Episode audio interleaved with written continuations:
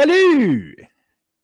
Bulletin sportif numéro 19 cette semaine. Une présentation de Gagner Sport, le spécialiste des équipements de sport. Leur équipe vend, répare, installe, inspecte et entretient les équipements de sport depuis plus de 25 ans. Leur service s'adresse aux particuliers, mais également aux centres de services scolaires, aux écoles privées, cégep, universités, aux municipalités, aux centres sportifs, aux services de garde ainsi qu'aux bureaux d'architecture et d'urbanisme. Nous croyons également qu'il n'y a aucun compromis à faire en ce qui a trait à la sécurité et chez Gagne Sport, l'excellence du service qui est offerte à la base de toutes leurs actions. Parlant d'excellence, place au bulletin sportif. L'actualité, l'actualité, l'actualité, euh, évidemment, plus ça va, plus on approche des championnats provinciaux et même qu'on en a eu des championnats provinciaux en natation, on va y revenir. Mais je commence par l'athlétisme, l'invitation rouge et or, euh, encore une fois, un, paquet de belles performances. À souligner Audrey Leduc, qui est en était à sa première compétition officielle de la saison, qui, a fait son standard euh, au saut à longueur, Audrey Leduc du rouge et or. Euh, et qui a raté par un centième de seconde son standard au 60 mètres au sprint l'an passé. Elle avait terminé première au saut en longueur au Québec et deuxième en 21-22 au 60 mètres. Donc, ce sera intéressant de la suivre cette année encore une fois. Je parlais de natation, allons-y en natation. Championnats provinciaux, McGill Ottawa et Laval par équipe sont montés sur le podium. Chez les hommes comme chez les femmes, exactement le même ordre. C'est la troisième année de suite que McGill remporte la fameuse bannière en natation. À noter des performances individuelles impressionnantes. Pablo Collin de McGill, Azem Issa de McGill, ainsi que Hugo Lemel d'Ottawa quatre médailles d'or chacun. Colin, en plus de ces quatre médailles d'or, deux médailles d'argent. Issa, une médaille de bronze et Lemel, une médaille d'argent et une médaille de bronze. À noter également de l'Université de Montréal, les Carabins, Vincent La Perle, trois médailles d'or et une d'argent. Chez les femmes, trois nageuses de McGill qui ont eu, elles aussi, des performances extraordinaires. Isabelle Sarti, six médailles d'or. Daphné Danilok, cinq médailles d'or et une d'argent. Et Naomi Lo, cinq médailles d'or. Et en plus de ça, pour McGill, du côté masculin, aux 4 fois 50 mètres libres, un record du RSEQ. Alors, chapeau à tous ces gens-là. Il y en a un paquet là-dedans, évidemment, que je n'ai pas nommé, qui on va retrouver au championnat canadien. Euh, dans deux semaines à UBC. Donc, ce sera euh, ça aussi euh, un, événement qu'on va regarder, qu'on va suivre. Il y a des performances, comme je dis à chaque fois, qui sont vraiment intéressantes à suivre. L'année passée, Clément Seki, qui nageait pour McGill lui aussi, avait été nommé nageur de l'année au Canada. Alors, je ne sais pas s'il y en a un ou une de, du Québec, et particulièrement de McGill, qui va arriver à, ce niveau-là. Mais euh, on, va, on va suivre ça avec grand intérêt, je vous le dis. Basketball collégial. Basketball collégial. Euh, côté féminin, intéressant. On a eu des surprises. Euh, Vanier qui a battu Montmorency. Trois-Rivières qui a surpris Dawson. maintenant, on a une égalité en cinquième place. avec Montmorency, Lennoxville et Trois-Rivières. Donc, ça, ça va être intéressant. Les six premières équipes seulement se qualifient pour les éliminatoires. Deux victoires à noter pour euh, les Géants de Saint-Jean. Et euh, un de ces matchs-là, le dernier, en fait, euh, Rosalie Mercil n'était pas présente. Rosalie Mercil, pourquoi? Parce qu'elle est en France avec l'équipe senior nationale du Canada pour un camp d'entraînement. Elle devrait revenir bientôt, mais en attendant, visiblement, Saint-Jean est capable de se débrouiller. on a remporté nos deux matchs. Collégial masculin, on avait un choc Brébeuf-Vanier. Et euh, ben, sans dire que c'est une surprise, il reste que Vanier était euh, favori. Mais Vanier s'est incliné 87-77. 32 points pour Omar Miguel Ibelchik et 22 points pour son coéquipier Édouard Benoît. Donc, les deux qui ont été excellents dans cette euh, victoire de Brébeuf contre Vanier. Brébeuf, d'ailleurs, qui était troisième et maintenant deuxième. Pourquoi? Parce que Hansik a échappé deux matchs euh, deux défaites contre Champlain-Saint-Lambert. Celle-là est assez surprenante et contre Sainte-Foy. On note que euh, Kali Amadou Thiam est absent, mais quand même, est-ce que c'est suffisant pour expliquer les défaites de Hansik? À surveiller parce qu'il ne faudrait pas qu'Hansik se mette à, euh, à tomber dans une mauvaise, mauvaise passe, comme on dit, pour le reste de la saison. Les éliminatoires s'en viennent. Volleyball collégial féminin. Jonquière est en feu.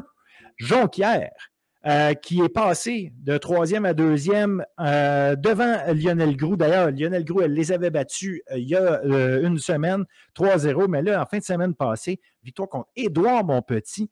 Euh, qui, est première au qui sont premières au classement. Victoire de 3-1 et 3-1 également contre Bois de Boulogne. Notons les 40 euh, points de Florence Lapointe en huit manches en fin de semaine pour Jonquière. Collégial masculin, de ce côté-là, c'est l'Outaouais qui est en feu. Cinq victoires à ses six derniers matchs. Hugo considère 39 points en sept manches. Deux matchs gagnés pour eux. Et euh, notons, notons que Sherbrooke, qui est premier au classement, deux défaites en fin de semaine. C'est la première fois de la saison que euh, l'équipe perd deux matchs consécutifs. Sport universitaire en basket. Puis là, j'ai oublié de vous parler de hockey collégial, pas parce que j'ai oublié, mais parce qu'en hockey féminin, il n'y avait pas de match de 1. Puis en hockey masculin, on va faire le tour tantôt avec la chronique de Denzel Carregueya. Et lui, euh, c'est l'expert, c'est lui qui connaît toutes les équipes, qui a vu tous les matchs. Donc, euh, avec lui, on va faire le tour. Et c'est la même chose en basket universitaire. On va faire le tour de tout ça avec Jason Bryan Jean-Baptiste, qui lui aussi est euh, devenu une référence dans le domaine. Je vous invite vraiment à écouter ses chroniques euh, chaque semaine, à lire ses textes. Franchement, Jason fait du travail A1.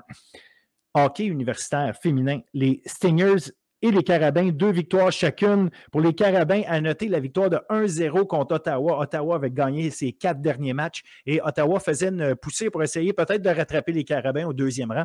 Mais euh, les, les Carabins ont réussi à les arrêter. 21 arrêts de Aube Racine pour euh, le jeu blanc.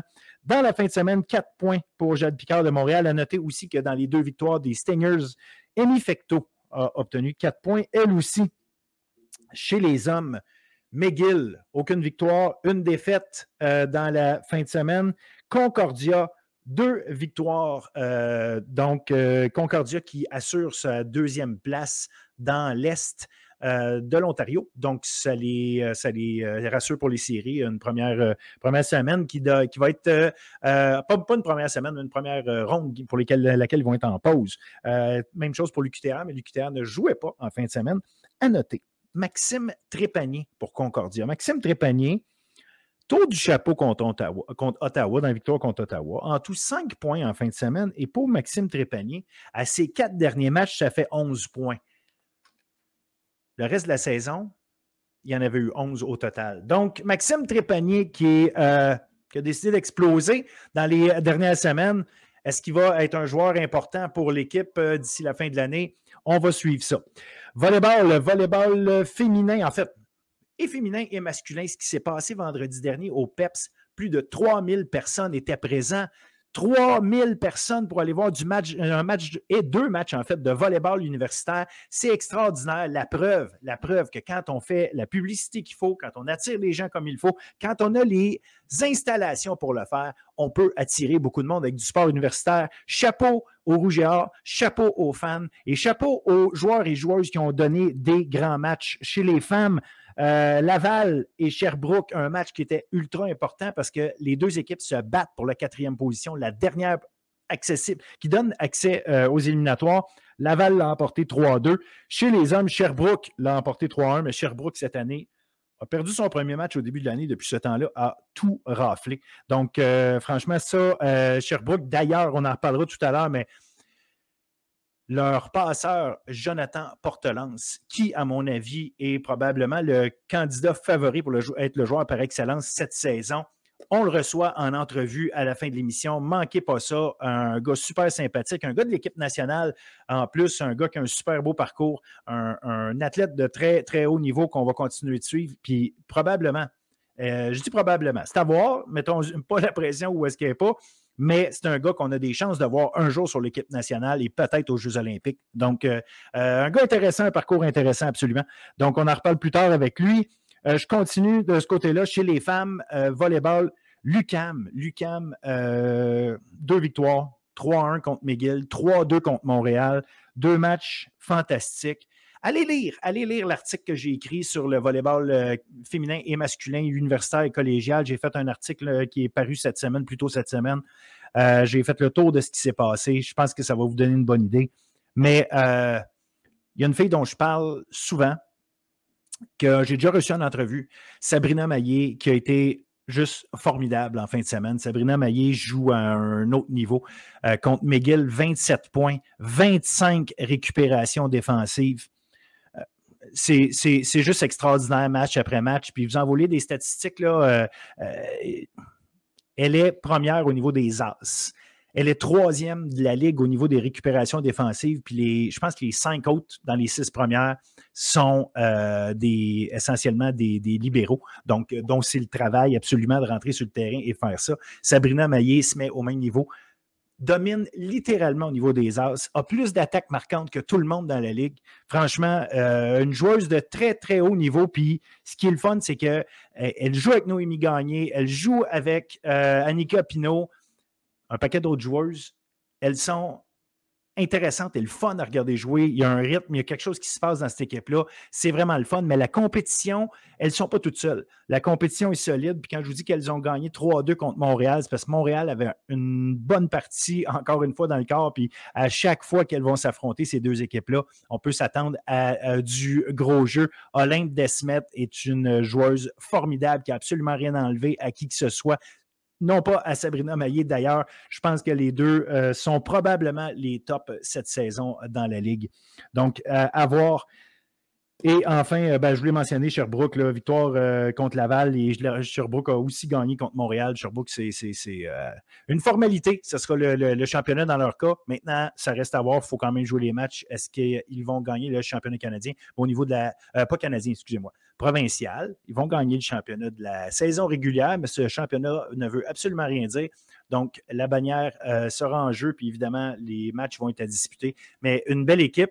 Et euh, si Sherbrooke s'en va en finale, parce que euh, de, comme ça, ça leur assure d'une place au championnat canadien, les deux premières équipes québécoises s'en vont au championnat canadien cette année. À ce moment-là, ils pourraient aller défendre et idéalement faire encore mieux que l'an passé leur médaille de bronze. Voilà qui fait le tour des actualités. Je vous souhaite maintenant un excellent podcast Bulletin Sportif parce que je pense qu'on a du bon stock pour vous. Je vous répète, Denzel Carigaya, hockey collégial, Jason Bryan Jean-Baptiste, basket universitaire et l'entrevue de la semaine, Jonathan Portelance du Vert et Or de Sherbrooke.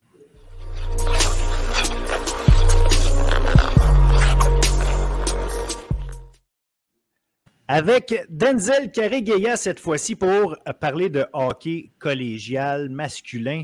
Comment ça va, Denzel? Ça va super bien, toi, Phil. Ça va très bien. On s'est parlé il y a deux semaines. Ça continue de bouger. Il y a des matchs. Le classement est serré. Euh, donc, euh, de l'action en masse à suivre. On va ensemble regarder où est-ce qu'on en est justement dans le classement. Euh, il y a les Cougars de Champlain-Lennoxville qui sont toujours en tête, qui sont très solides. Euh, avait, je pense qu'ils sont 9 et 1 à leurs 10 derniers matchs. Donc, un gros, gros, gros début de saison. une partie moyenne dans le milieu, puis là, on est reparti en force. Visiblement, les Cougars, là, c'est, ça va être l'équipe à battre. Ouais, les Cougars qui ont trouvé leur, leur rythme depuis euh, quelques temps, c'est 10 victoires en 11 dernières parties pour la formation euh, de Sherbrooke. C'est 47 points en 31 matchs pour eux. C'est vraiment quelque chose d'extraordinaire qu'ils sont en train d'accomplir après avoir connu, on sait, une baisse de régime pendant euh, le mois de novembre, on a su revenir. Puis pour avoir vu le match face aux Griffons, c'est un match euh, piège alors qu'on avait accueilli les Griffons un peu plus tôt durant la saison. On avait été en mesure de les battre par la marque de 11 à 2. Cette fois-ci, c'était plus serré. Puis avec la perte de Julien Paillet, on a tout de même été en mesure de trouver des solutions à l'attaque avec euh, des joueurs qui ont pris plus de responsabilités. Puis c'est vraiment l'effort collectif. C'est une équipe qui peut se fier à plusieurs trios puis il y a des gardiens de grande classe et des défenseurs assez costauds qui nous s'en laissent pas éponser. Puis euh, Champlain-Lennoxville, il faut mentionner, leur seule défaite pendant cette période-là, euh, c'est une défaite de 2-1 contre Sainte-Foy. Puis Mathis Routier, le gardien de Sainte-Foy, 40 arrêts dans le match. Donc, encore une fois, ce n'est pas, c'est pas, c'était pas un match où ils ont baissé de régime. C'est vraiment parce qu'ils se sont butés un gardien en grosse forme. Puis parlant de grosse forme, ben, il y a Alex-Antoine Yargeau, évidemment, premier compteur de la Ligue. Deux buts, deux passes à son dernier match contre, contre Saint-Hyacinthe. En fait, c'était son septième match de trois points ou plus depuis le début de l'année. Il y a Arjo qui, domine complètement le circuit. À chaque soir, à chaque match, il est présent pour sa formation. C'est pas pour rien dire qu'il a joué pour euh, le Drakkar de Bécomo durant la saison dans le circuit Courtois. Il y a de plus en plus de joueurs du circuit collégial qui se font une place ou qui contribuent dans, dans les circuits juniors. La Ligue collégiale Division 1 n'a rien à envier à des équipes de, bas de classement dans le circuit Courtois. Est-ce qu'on voit de plus en plus de joueurs? je pense que dans chaque formation, il y a des joueurs établis qui pourraient pouvoir, qui pourraient évoluer dans, des, dans, dans le circuit courtois. Je pense notamment à Carl-Anthony Massé. Si les remparts de Québec n'étaient pas dans une grosse année, 100% il resterait à sa place dans, la formation de Patrick Roy. Absolument, c'est un bon point. Comme tu dis, il y a plusieurs, euh, plusieurs joueurs qui font leur place, qui sont dans le circuit collégial, puis qui, qui, sont en attente d'un espace dans la, Ligue junior, mais qui, euh, qui ont leur place là, absolument.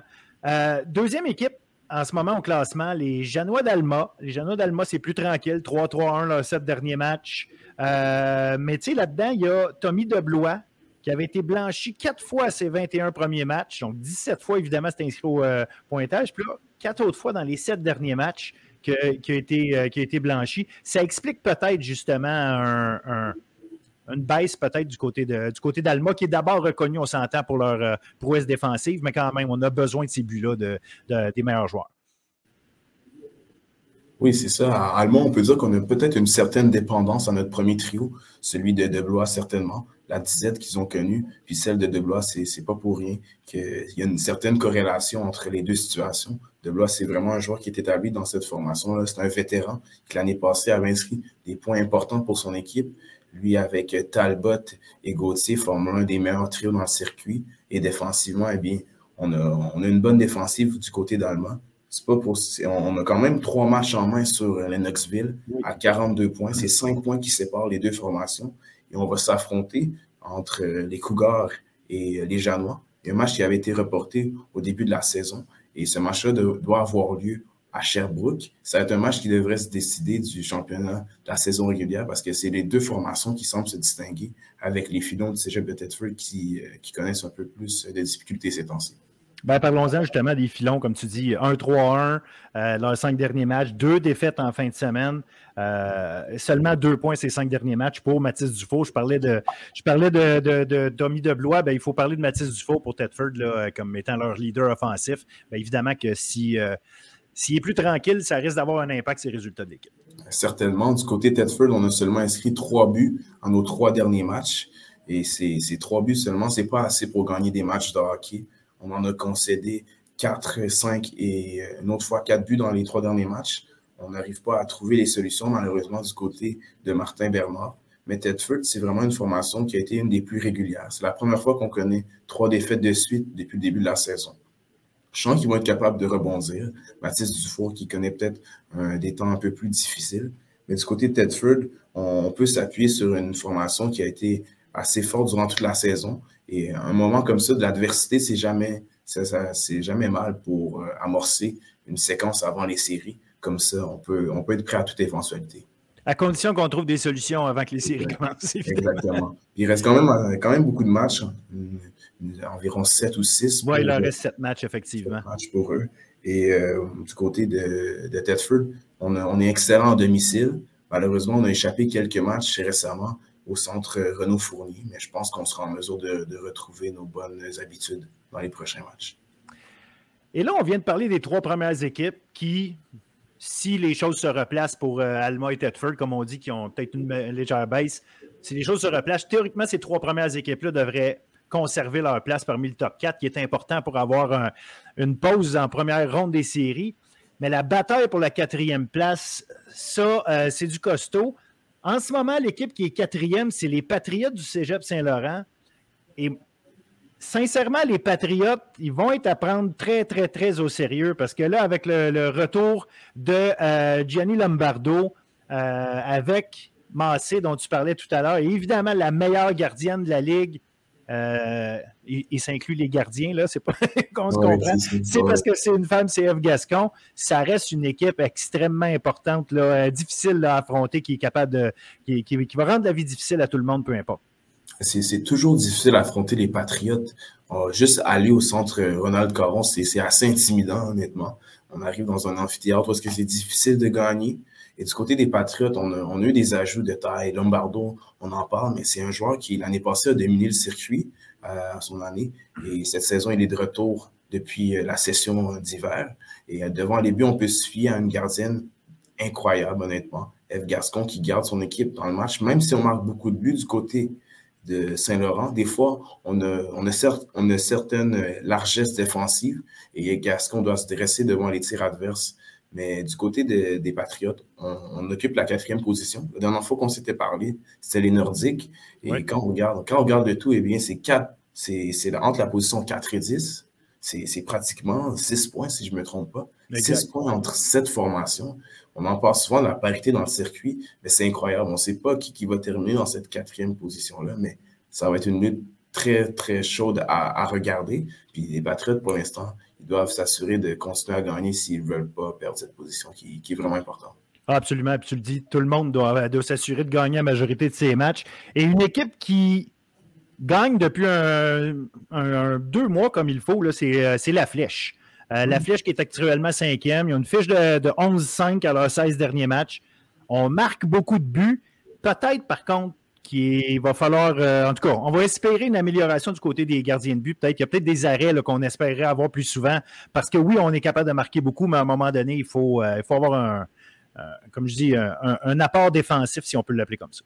Oui, c'est ça. Quand on regarde la formation de la flèche, pardonnez-moi, on a, souvent, on a un groupe d'attaquants qui est assez similaire à celui de l'édition passée qui les avait amenés en finale.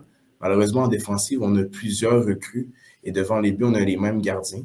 Donc, euh, du côté de la flèche, il va falloir resserrer le tout parce qu'on a concédé beaucoup de buts. Quand on regarde le dernier match, par exemple, cinq buts face aux Gaillards du cégep de la BTB-Témiscamingue. Les, les, Gaillards qui n'ont pas inscrit beaucoup de buts cette saison, ils ont marqué cinq. C'est très rare pour eux, malheureusement. Euh, du côté des, des, Dragons, on a quand même été en mesure de trouver des solutions. Quand on regarde Kieran O'Grady dans ce match-là, qui a marqué cinq buts, il a pratiquement doublé sa production. Lui qui en avait seulement inscrit six avant le match. Mais les Dragons qui, qui devront être à surveiller certainement parce qu'on a l'effectif en place pour continuer à faire du dommage plus la saison va avancer. Et surtout en série parce qu'on a de l'expérience dans ce groupe-là. Les Lions du Cégep Champlain-Saint-Lawrence, un peu la même chose que la flèche, je dirais, euh, dans le sens où on a peut-être des problèmes devant le but. Euh, c'est l'équipe, c'est une des équipes qui accorde le moins de tirs, mais c'est quand même une équipe euh, qui accorde beaucoup de buts. D'ailleurs, euh, dans le groupe des euh, huit premières équipes au classement, c'est la seule qui a accordé plus de buts qu'en ont compté. y a un enjeu là aussi. Oui, certainement. Du côté de Saint Lawrence, malheureusement, on ne peut pas s'appuyer sur un gardien de premier plan. On a tout de même deux gardiens qui, qui, font le travail, on peut le dire.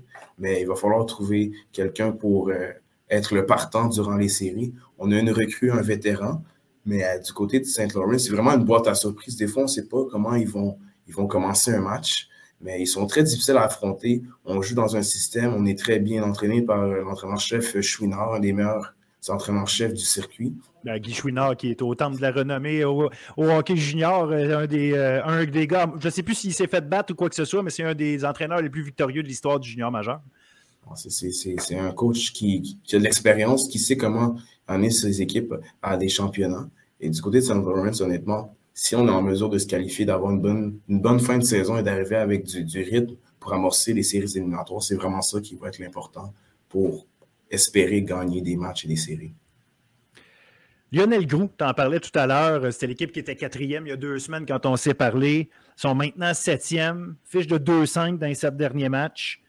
Euh, par contre, on, si, je parlais des difficultés des gardiens euh, des deux équipes précédentes, Elliot Séguin, l'escarbeau, qui est excellent dans ses euh, derniers matchs, il a 9 buts sur 120 tirs. il est formidable, même si l'équipe ne gagne pas toujours. ça reste que lui, c'est c'est, disons, un, pilier sur lequel les Nordiques peuvent compter quand même. C'est la, pièce maîtresse du côté des Nordiques. On est en mesure de marquer beaucoup de buts. On a un gardien clé. Et c'est vraiment des éléments qui sont vraiment importants si on veut remporter des matchs du côté des Nordiques. On a échappé quelques matchs dans des festivals offensifs. On marquait énormément de buts, mais on en concède aussi beaucoup. On n'a pas été en mesure de gagner les matchs qu'il fallait. Donc, on a descendu au classement, mais on avait plusieurs matchs en main. Les Nordiques ont connu vraiment une portion de calendrier éreintante. Ils ont joué plusieurs matchs, plus que n'importe qui dans le circuit. Et malheureusement, ils ont glissé au classement septième position. Mais ce côté des Nordiques, je pense qu'on peut toujours y croire. On a un effectif qui est quand même assez jeune. On a plusieurs recrues. Et ces recrues-là, ils gagnent. Ils sont, mis, dans des situations que l'an prochain, par exemple, si on les remet dans le même genre de situation, eh ils vont exceller. Puis si c'est pas cette année pour les Nordiques, ça va être l'année prochaine parce qu'il va y avoir plusieurs joueurs de retour et on va pouvoir encore s'appuyer sur ces gars escargots devant les vieux. Ah, exact. Puis, de toute façon, euh, tu l'as dit, euh, pendant la saison régulière, on alterne les gardiens d'un match à l'autre, mais quand on va arriver en série euh, avec, avec Séguin Lescarbeau, ben, je pense qu'on va avoir quand même, on va avoir ce visage-là de l'équipe qui, va être, qui va être un peu plus, ben, pas différent parce que les gens sont habitués de le voir, mais on ne pourra pas compter tant sur le fait que ça se peut qu'on affronte l'autre régulièrement de la, même manière. Boomerang d'André Laurando, Griffon de l'Outaouais, Rebelle de euh, Sorel-Tracy. Là, on a trois équipes qui euh, sont de 8 à 10, donc se battent pour la huitième place. Euh, en fait, je ne veux pas écarter les Nordiques parce que les Nordiques ont, peut-être 35 points, alors que Boomerang en a 33, 31 et 30 pour les deux autres équipes. Les Nordiques ont joué 32 matchs, tandis que les autres en ont joué 31 et 30, donc il y a peut-être lieu à se faire rattraper. C'est une chose, mais Là, la, bataille entre ces trois équipes-là est intéressante aussi. C'est peut-être des équipes qui risquent d'avoir un peu plus de misère, parce qu'à un moment donné, on joue des matchs un contre l'autre pour se rendre parmi le top 4. Mais la bataille pour le, top 8 est là pareil. Oui, certainement. Quand on regarde le dernier match, par exemple, entre les Griffons et le Boomerang, c'est deux équipes avec des styles de jeu assez similaires. On est très physique. On complète notre mise en échec, nos mises en échec. L'échec avant qui est vraiment mise en place par les deux entraîneurs. Et ces deux formations qui ne s'aiment pas. On l'a vu au courant de l'année, des matchs très serrés. Et c'est des équipes, par exemple, sur El Tracy, qui, ont des joueurs de grande qualité. On regarde à Hugo Vézina-Fouzé, euh, Léo Saint-Michel, Jacob Charon pour les Griffons, Louis euh, Olivier Charland pour euh, le Boomerang. C'est des joueurs, c'est des équipes qui peuvent s'appuyer sur des joueurs qui produisent beaucoup. Et on a un système de jeu qui, qui permet de gagner des matchs sans avoir trois, quatre trios qui produisent offensivement. Parce qu'on a des, des joueurs qui font la différence. Et sur les unités spéciales, on fait aussi la différence du côté des deux équipes. On a des bons avantages numériques, on se défend bien en cours d'un homme. Et je pense que ça va être une lutte qui va être intéressante à surveiller. Et si je suis une équipe dans le top 3, top 4 en ce moment, j'aimerais pas affronter ce groupe de trois équipes, surtout les Boomerang et les Griffons. C'est deux équipes qui sont vraiment compliquées à affronter. Malheureusement, pour Sorel Tracé, on avait commencé la saison un peu plus haut dans le classement. On, a, on, a, descendu, on a eu une baisse de régime qui, qui était assez, euh, qui, m'a surpris honnêtement. Je m'attendais à ce que Sorel Tracy finisse un peu plus haut dans le classement, mais comme on dit, c'est les 12 premières équipes, les 12 premières équipes qui sont dans les séries éliminatoires. Puis on peut s'attendre à tout dans le circuit collégial. L'année passée, on l'a vu encore une fois. En effet, en effet. Puis comme tu l'as dit tantôt, avec des, euh, Vizina fusées puis des euh, Saint-Michel, puis à ça, on ajoute Chad Prebzel. Il y, a, du talent quand même à Sorel. donc, euh, c'est pas, pas du tout cuit parce qu'on les affronte, même si dernièrement, comme tu dis, il y, a une baisse, ça reste des équipes qui, peuvent se replacer et euh, qui peuvent exploser n'importe quand. Mais toi, tu as vu le match entre André Laurando et Outaouais? Un match de fou, dans un sens, où est-ce que l'action n'a pas manqué, puis euh, les fans des deux équipes ont pu y croire jusqu'à la fin. Ça s'est terminé 6 à 5. Raconte-nous un peu, parce que franchement, ça valait la peine ça valait la peine du détour à l'Arena Silvio Manta. Euh, premièrement, c'est le Boomerang qui a ouvert la marque. On a été en mesure de, de on donner en territoire offensif. On a réussi le, premier but du match qui était assez mérité. Du côté des Griffons, on a répliqué, on a inscrit deux buts en l'espace de une minute et quelques secondes, je pense une trentaine de secondes. Et on a pu retourner au vestiaire 2 à 1. On est revenu du côté du Boomerang, on a servi la même médecine qu'on s'était fait euh, avoir en début de deuxième période. Deux buts en l'espace de 20 secondes, si je ne me trompe pas. Et là, c'était 3-2 pour le, Boomerang. Les Griffons qui sont revenus coller 3-3. Le Boomerang qui a repris les devants 4-3. Et juste avant de retourner au vestiaire, Xavier Marcin qui marque encore le dernier but de la période, faire 4 4. Match de fou qui s'est déroulé là. Puis en troisième période, on revient en, en, avantage numérique. Malheureusement, on ne marque pas et le Boomerang qui va concéder sur une mise en jeu qui, en territoire offensif, Blais qui envoie un tir incroyable, qui fracasse même la bouteille d'eau derrière le filet. Et on va revenir au score du côté du, du boomerang faire 5 à 5. Malheureusement, les Griffons, on le sait, ils ont la meilleure unité d'attaque massive du circuit. On leur a donné une dernière chance d'évoluer à plus, à plus d'un homme. Et c'est Jacob Charon qui, en près de 9 secondes sur l'avantage numérique, qui permet aussi de gagner le match. C'est un match de fou, intense. Il y avait, il y avait du monde qui, qui, qui dérangeait l'adversaire. C'était incroyable. C'est puis c'est à ça qu'on peut s'attendre, ces, ces types d'affrontements-là d'ici la fin de l'année, avec beaucoup de beaucoup d'enjeux euh, pour des places au classement. Les rivalités sont là, les équipes s'affrontent souvent. Donc, à un moment donné, euh, on, a le temps de faire monter l'intensité, puis on est à un moment de l'année euh, particulièrement intéressant, justement, à l'approche des séries. Oui, c'est des matchs de série en ce moment, qu'est-ce qu'on est en train de vivre. Toutes les équipes sont vraiment proches au classement. Et tout le monde peut surprendre n'importe qui. Si une équipe ne se présente pas, eh bien, l'intensité de l'autre équipe peut venir jouer des tours à celle-ci. On l'a vu, Sainte-Foy, l'équipe qui occupe la 11e position, est allée battre, par exemple, les coureurs du Collège Champlain, Lennoxville. Sainte-Foy, qui aussi, on va en parler dans quelques instants. C'est vraiment une, formation qui m'impressionne avec leurs récents résultats. Puis, euh, moi non plus, j'aimerais pas les affronter en série. Parce que euh, tu justement, Sainte-Foy, Saint-Hyacinthe sont euh, en ce moment 11e et 12e. Peut-être que Sainte-Foy serait en mesure, Saint-Hyacinthe, on peut oublier ça, là, mais est-ce que Sainte-Foy serait en mesure de, euh, remonter jusqu'au huitième rang? Bon, ce serait peut-être tiré par les cheveux. Là. Il, reste, euh, il y a quand même sept points d'écart en ce moment. Mais euh, ça reste, comme tu l'as dit, une équipe qui est, intéressante depuis un certain temps. C'est très intéressant. Quand on regarde leurs sept derniers matchs, c'est six victoires pour la formation de Québec. Malheureusement, pour eux, on va affronter deux fois Allemand avant de conclure le calendrier. Donc, je ne pense pas qu'on va être en mesure de montrer jusqu'à la huitième place. Cependant, si on est capable de gagner le plus d'expérience possible, on a une équipe qui est très jeune, qui a beaucoup de recrues, mais on, semble avoir trouvé les solutions pour gagner des matchs. Le processus qui a été mis en place donne, euh, des résultats assez, assez clairs, qu'on a progressé au courant de l'année et c'est tout le monde qui contribue. On a des bons leaders, on a des recrues qui produisent. Et devant les buts, on en parlait un peu plus tôt, Mathis Routier, qui, affiche d'excellentes statistiques, c'est 910 d'efficacité et qui ne concède pas beaucoup de buts devant sa cage. Donc, les éléments sont en place pour permettre aux dynamiques d'engranger de l'expérience et pourquoi pas revenir au plus, fort de la course en séries éliminatoires et gagner des, matchs pour surprendre des équipes de tête. Puis en, attaque, on a des gars comme euh, justement Samuel Morin qui euh, systématiquement à chaque match ramasse ses points. Euh, Tristan Dussault. Donc, euh, comme tu dis, il y a, quelque chose d'intéressant avec Sainte-Foy. Et malgré leur position au classement, euh, parce qu'on l'a dit, dans le fond, les quatre premiers sont en, pause la première semaine, ce qui fait que les équipes de 5 à 12, dans le fond, vont s'affronter en première ronde. Et l'équipe qui va affronter Sainte-Foy va quand même avoir un. Je ne peut pas dire qu'il va avoir la vie facile, à cause que c'est une équipe, justement, qui va être sur une bonne lancée. Il va avoir du poing sur la planche, ça c'est sûr. Et c'est des joueurs qui se connaissent bien. Dussault et euh, Morin qui ont joué ensemble dans les circuits euh, M18 Division 1 dans la RSEQ. Des joueurs qui se complètent très bien. On a des, joueurs comme Niba Choboyer, j'en parle souvent, mais c'est un joueur qui m'impressionne, un joueur de petite stature qui récolte ses points, récolte ses buts. On a des joueurs qui n'avaient pas joué beaucoup de matchs depuis le début de la saison, mais qui ont contribué dans les dernières euh, rencontres.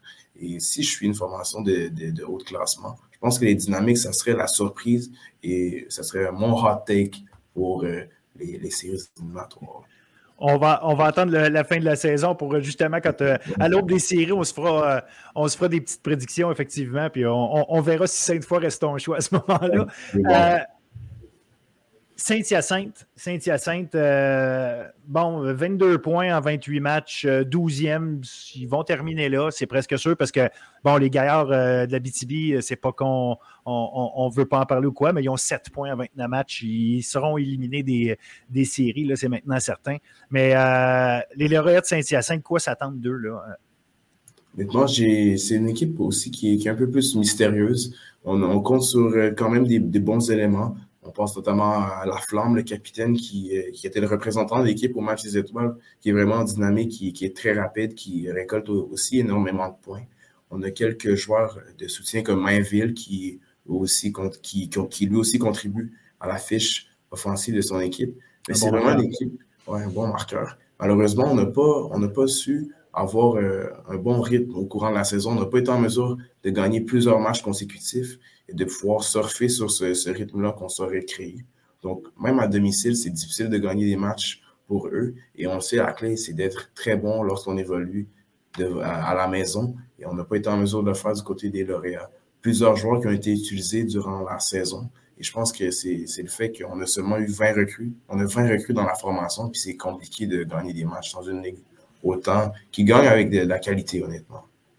Ah, absolument, absolument. Écoute, je pense que ça fait un euh, solide tour d'horizon. On a encore euh, une très bonne idée. Merci beaucoup, Denzel, de ton travail là-dessus. Je pense que ça éclaire les gens qui euh, suivent ça peut-être de loin ou qui ne le suivent pas souvent, mais qui ont la chance à ce moment-là d'avoir une bonne idée des forces en présence des enjeux. Et puis, on aura l'occasion de se reparler bientôt quand les séries vont être sur le bord de commencer pour, pour vraiment préparer la table comme il faut euh, pour les éliminatoires à venir, ou est-ce qu'on le sait?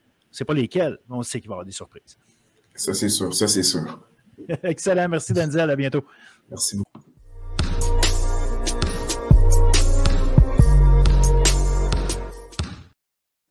Avec Jason Brian Jean-Baptiste pour parler encore une fois de basket universitaire. Salut, Jason. Salut, Phil. Super content de te, retrouver encore une fois cette semaine. Encore du gros basket. On approche des, des, euh, éliminatoires tranquillement, pas vite. Et là, on a eu du McGill Bishops, du Laval UCAM, des victoires de chaque côté pendant toute la fin de semaine. Euh, bref, je te laisse nous raconter un peu tout ça. Euh, ben, on va commencer du côté féminin avec Laval à l'UCAM. ça a été vraiment un très beau match. je pense que Laval ce qu'ils ont fait durant ce match-là, c'est qu'ils ont réussi à bien rivaliser avec Lucam défensivement, au rebond. Puis l'atout qui a été vraiment intéressant, c'est au niveau de à quel point ils ont réussi à bien défendre l'intérieur.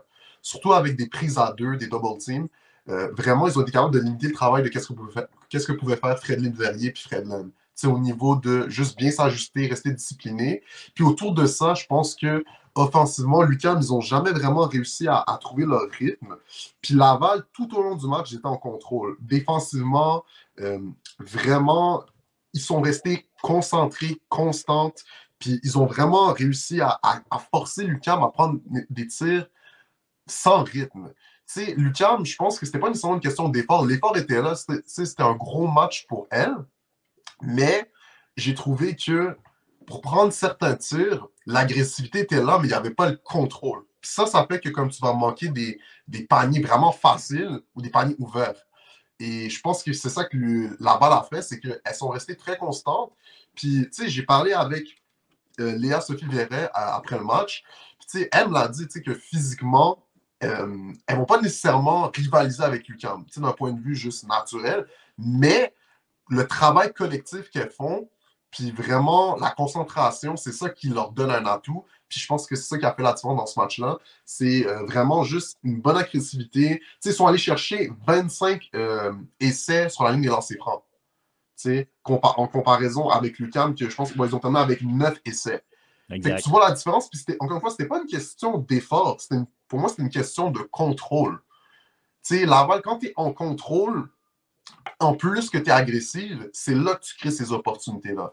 Pour moi, c'est dans, ce dans ce premier match, c'est ça qui a fait la différence. Puis le match à Québec, pour moi, ça a été euh, vraiment Lucam, ils sont arrivés en mission. Je pense que cette défaite-là, à leur domicile, a été difficile. Mais je, vais, revenir sur le, premier match là, avant qu'on. c'était quand même 46-46 si ma mémoire est bonne après trois quarts. Oui. Puis, euh, tu, mentionnais justement les, tirs euh, qui ont été euh, ratés. Je me souviens, euh, tu sais, Fredline Verrier a eu des occasions à des lay où est-ce qu'elle prenait des rebonds offensifs, des lay mais quelquefois ratés. Puis on dirait que justement, au quatrième quart, ça, a été, ça leur a coûté en réalité à ce moment-là. C'est vraiment, vraiment là. Puis pourtant, pourtant comme tu l'as dit, elles étaient là, bon, elle n'arrivait pas à finir. Puis je l'ai vu là, souvent, euh, malheureusement, bon, c'était Verrier que j'ai en tête, mais parce que c'est elle qui, est au, euh, est au, rebond généralement, qui est là. Pris ses rebonds, mais n'arrivait pas à finir le travail. Donc, pas été capable de suivre le pointage à la fin. Fait que, tu l'as dit, il y a une petite exécution qui était là parce que c'est pas comme si euh, Laval a s'est sauvé avec le match du début à la fin. C'était vraiment un match serré. Puis finalement, c'est Laval qui s'en est tiré. Mais comme tu l'as dit, beaucoup de tirs ratés à la fin qui n'auraient probablement pas dû arriver. Totalement. Puis, tu sais, c'est un bon point que tu amènes au quatrième quart. C'est aussi ça, c'est que Laval, tu sais, c'est une belle équipe de quatrième quart parce que tout au long du match, ils sont constants. Puis je pense que qu'est-ce qui arrive, c'est qu'au quatrième quart, elles sont capables de justement capitaliser sur les erreurs de leur adversaire. Mais par contre, euh, pour le match à Québec, je pense que ça a été une autre histoire. Euh, Lucam, ils sont arrivés en, mission. Puis oui, le match, ça a fini 67-62. Tu dirais que ça a été un match serré. Euh, pas du tout. Pas du tout. Euh, Lucam a vraiment, sont arrivés, ils ont fait une vraie belle job de démolition. Euh, vraiment, elles ont pris le contrôle du match pour les trois premiers quarts. Vraiment, j'ai trouvé que défensivement, dès le départ, la pression qu'elles mettaient. Ça a gêné, on l'avait vu par exemple contre Bishops ou contre les Stingers, la pression qu'elles mettent avec par exemple Fredlin Verrier qui limite les gardes adverses. Puis ça, ça crée des pertes de ballon, ça crée des tirs de plus en plus difficiles. Puis du côté de Laval, euh, tu sais, elle joue bien, puis il n'y a pas nécessairement beaucoup d'erreurs. C'est juste que physiquement, je pense que Lucam s'est vraiment imposé euh, dans ce, dans ce match-ci. Euh, puis c'est ça qui a fait la différence. Puis à la fin, Laval, elles sont restées constantes, puis elles ont remporté le quatrième quart au pointage, 22, 22 points face à 11 du côté de Lucam. Mais Lucam, défensivement, elles sont restées ardues, puis elles ont juste fait écouler le temps c'est ça qui Exact, parce qu'elle menait par 17-18 euh, points, je pense, à la fin du, euh, à la fin du troisième quart. Puis, euh, comme tu l'as dit, dans le fond, le quatrième quart donne l'impression, à cause du quatrième quart de Laval, donne l'impression, comme tu dis, que le match était assez serré. Mais au bout du compte, c'était vraiment de bout en bout pour Lucas. Oh non, c'est ça. Puis, mais vraiment, Laval sont, sont impressionnants. Vraiment, comment ils jouent. D'ailleurs, un, match qui est intéressant, c'est Eve Marie Houle. c'est une joueuse de, du côté de Laval. Ça a été souvent un match-up contre Fredine Verrier je pense que de ce côté-là, au premier match, je pense que ça a été un bon défensivement, euh, un bon match-up qui a limité certains tirs. Mais je pense qu'au deuxième match, cette fois-ci, euh, il y a eu beaucoup plus de, tirs à l'extérieur du côté de Lucam. Euh, ils sont allés à l'intérieur aussi, mais je pense qu'il y a une meilleure balance. Ils ont fait circuler le ballon. puis du côté de Laval, surtout en début de match, des fois, j'ai trouvé que les, prises à deux étaient peut-être un peu en retard. Parce que, tu sais, quand il y a des prises à deux, il va y avoir quelqu'un qui va être ouvert. OK? Puis quand tu es capable de bien faire circuler le ballon, puis de justement trouver ces, ces erreurs-là d'exécution sur une séquence de prise à deux, c'est là que tu peux vraiment capitaliser euh, euh, offensivement. Euh, puis vraiment aller chercher des points proches du panier malgré le fait qu'il y a une prise à deux. Donc, ou même des tirs extérieurs. donc pour moi, c'est ça qui a, fait la différence entre ces deux matchs-là. Puis ça va être vraiment intéressant. Je pense que Lucam s'est vraiment bien ressaisi. Puis du côté de Laval, encore une fois, c'est une équipe très dangereuse. C'est une équipe qui est très constante, c'est une équipe qui est disciplinée. Euh, puis que, honnêtement, surtout au quatrième quart, comme, on l'a dit, euh, elles, exécutent, bien. Fait que, euh, ouais, non, ça, c'est pas bien sorti, mais ouais. On a compris, c'est ça qui est important. Excellent. Puis, ben, fait que ça, ça donne, ça donne un, un, portrait au basket féminin où est-ce que euh, Bishop, c'est encore en tête, puis on va en parler de Bishop contre, euh, contre McGill, mais euh, Lucam Laval, ça va être une bataille, justement, probablement en demi-finale. ça s'enligne pour ça, l'équipe 2 contre 3. donc, Lucam Laval, ça va être une bataille à finir vraiment jusqu'à la fin. Ah oui, non, c'est sûr, c'est sûr. Je pense que ça va être très, bon, très bon à suivre. Je pense que c'est deux équipes qui s'équivalent, puis qu'ils ont un style de jeu différent. Je pense que du côté de Lucam, c'est une équipe qui est très agressive, autant offensivement, qui attaque le panier, qui attaque, attaque l'intérieur. Puis défensivement, elles sont très ardues. Puis du côté de euh, Laval, je pense que c'est une équipe que offensivement, il y a une vraie polyvalence. Tu, vas avoir beaucoup de passes rebonds, tu vas avoir beaucoup de mouvements, euh, beaucoup de qu'est-ce qu'ils appellent des cotes vers le panier où vraiment tu, pénètres la défense de l'adversaire. Euh, puis défensivement, ben, encore une fois, c'est une très bonne discipline. Fait que ça va être très intéressant à suivre. Euh, mais je pense que Bishops, du côté féminin, a aussi un mot à dire par rapport à euh, qui va être l'équipe qui va être en tête du classement cette année. Ah, absolument, absolument. Puis, ben, bref, on, va tomber justement à Bishops. Bishops, sans surprise, qui a gagné ses deux matchs contre McGill. Bishops, premier au classement, McGill, qui, sont, qui sont dernières. deux victoires, comme je dis, on, on s'attendait à ces, à ces victoires-là quand même. Oui. bon, pour commencer avec McGill, je pense que encore une fois, c'est un peu le même, la même difficulté. C'est La question, c'est comment offensivement on peut aller chercher une explosion, une étincelle, puis vraiment euh, s'affirmer dans le match. Le premier match, je pense que ça a été ça le problème. Je pense qu'offensivement, collectivement, il n'y avait pas eu euh, euh, nécessairement un bon rythme. elles ont terminé avec un pourcentage de tir global de 27% ça n'a pas nécessairement été le résultat attendu, mais je pense que défensivement, c'est là que McGill fait des belles choses. C'est quand même une équipe qui, collectivement, un peu de façon similaire semblable à Laval, elle joue bien défensivement tout au long, mais au final, quand tu n'es pas capable de rentrer tes tirs, peu importe à quel point tu, joues bien défensivement, c'est difficile, puis ça, ça, devient plus compliqué. Puis du côté de Bishops, encore une fois, c'est une équipe qui physiquement euh, va chercher des rebonds. Euh, c'est ça qui a fait la différence au premier match. Ils sont allés chercher 38 rebonds. Euh, McGill, sont ils ont terminé avec, je pense, 29, 28 rebonds, quelque chose comme ça. Donc, quand tu vas chercher 10 rebonds de plus, ben, tu crées plus d'opportunités. En plus de ça, ben, tu, elles attaquent vraiment au panier. Elles ont terminé encore une fois avec 22 essais à la ligne des lancers francs. Du côté de McGill, à peu près 15 ou 16. Fait que c'est là que ça fait la différence. Mais au deuxième match, euh, je pense que ça a été vraiment un travail, une très belle performance de Siciliano. Elle a terminé avec 26 points. Euh, encore une fois, 27 essais au lancer, sur la ligne des lancers francs par Bishops. Euh, c'est collectivement un très beau travail offensif. on va chercher les rebonds. puis du côté de McGill, un peu plus de, succès offensif. Euh, je pense à Daniela Bengo, Emma Jean Scotton. ces deux joueuses-là, elles ont mené au pointage. Euh, elles ont quand même bien performé, mais je pense que euh, au final, il n'y a pas eu, encore une fois, cette efficacité, cette constance-là offensive. elles ont terminé encore une fois avec 30, 38% de pourcentage global de, de tirs. Puis, tu sais, c'est des matchs, puis on l'a vu là, euh, dans la distribution du temps de jeu euh, pour, euh, pour Bishops. On, on en a profité pour faire rouler un peu plus le banc que contre d'autres équipes. Donc, c'est une occasion aussi pour, pour les coachs à Bishops de faire jouer, de faire jouer les autres. Fait que, quelque part, je ne suis pas nécessairement sûr qu'il y, a de quoi retenir tant pour Bishops euh, par rapport à ça, à part que c'est une équipe qui continue à faire son travail, qui continue à être là. Euh, je l'ai mentionné la semaine dernière, on l'a vu, euh, Victoria Garna qui est revenue, n'a pas été partante, mais tranquillement, pas vite, on la réintègre. On lui a donné un peu plus de temps de jeu, des 20 minutes, 27 minutes dans les deux matchs. Donc, tranquillement, pas vite, je pense qu'on va la revoir prendre sa place parmi le, 5 partants des Gators. Chez les hommes, chez les hommes, Là, par contre, on a eu vraiment deux euh, split decisions, si on veut, à chaque fois. C'est-à-dire que chaque équipe a gagné euh, chacun des matchs, encore une fois, UCAM Laval et Bishops McGill.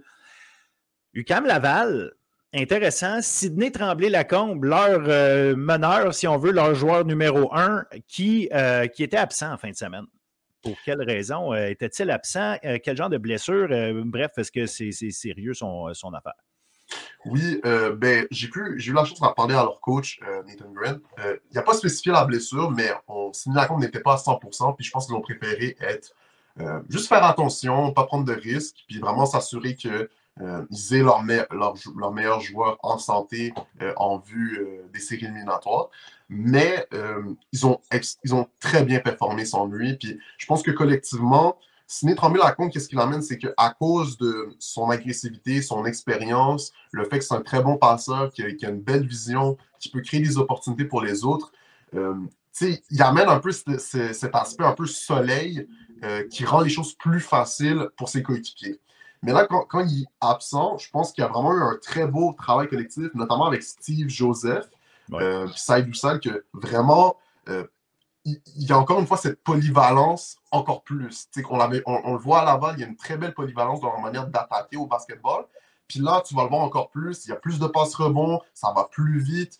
Euh, vraiment, je pense que euh, ça a été un beau travail, mais au final, euh, puis j'ai parlé à Coach Grant, offensivement, ça n'a pas été nécessairement le résultat, qui, un résultat qui se compare à ce qu'il peut faire offensivement avec Ciné Tremblay-Lacombe.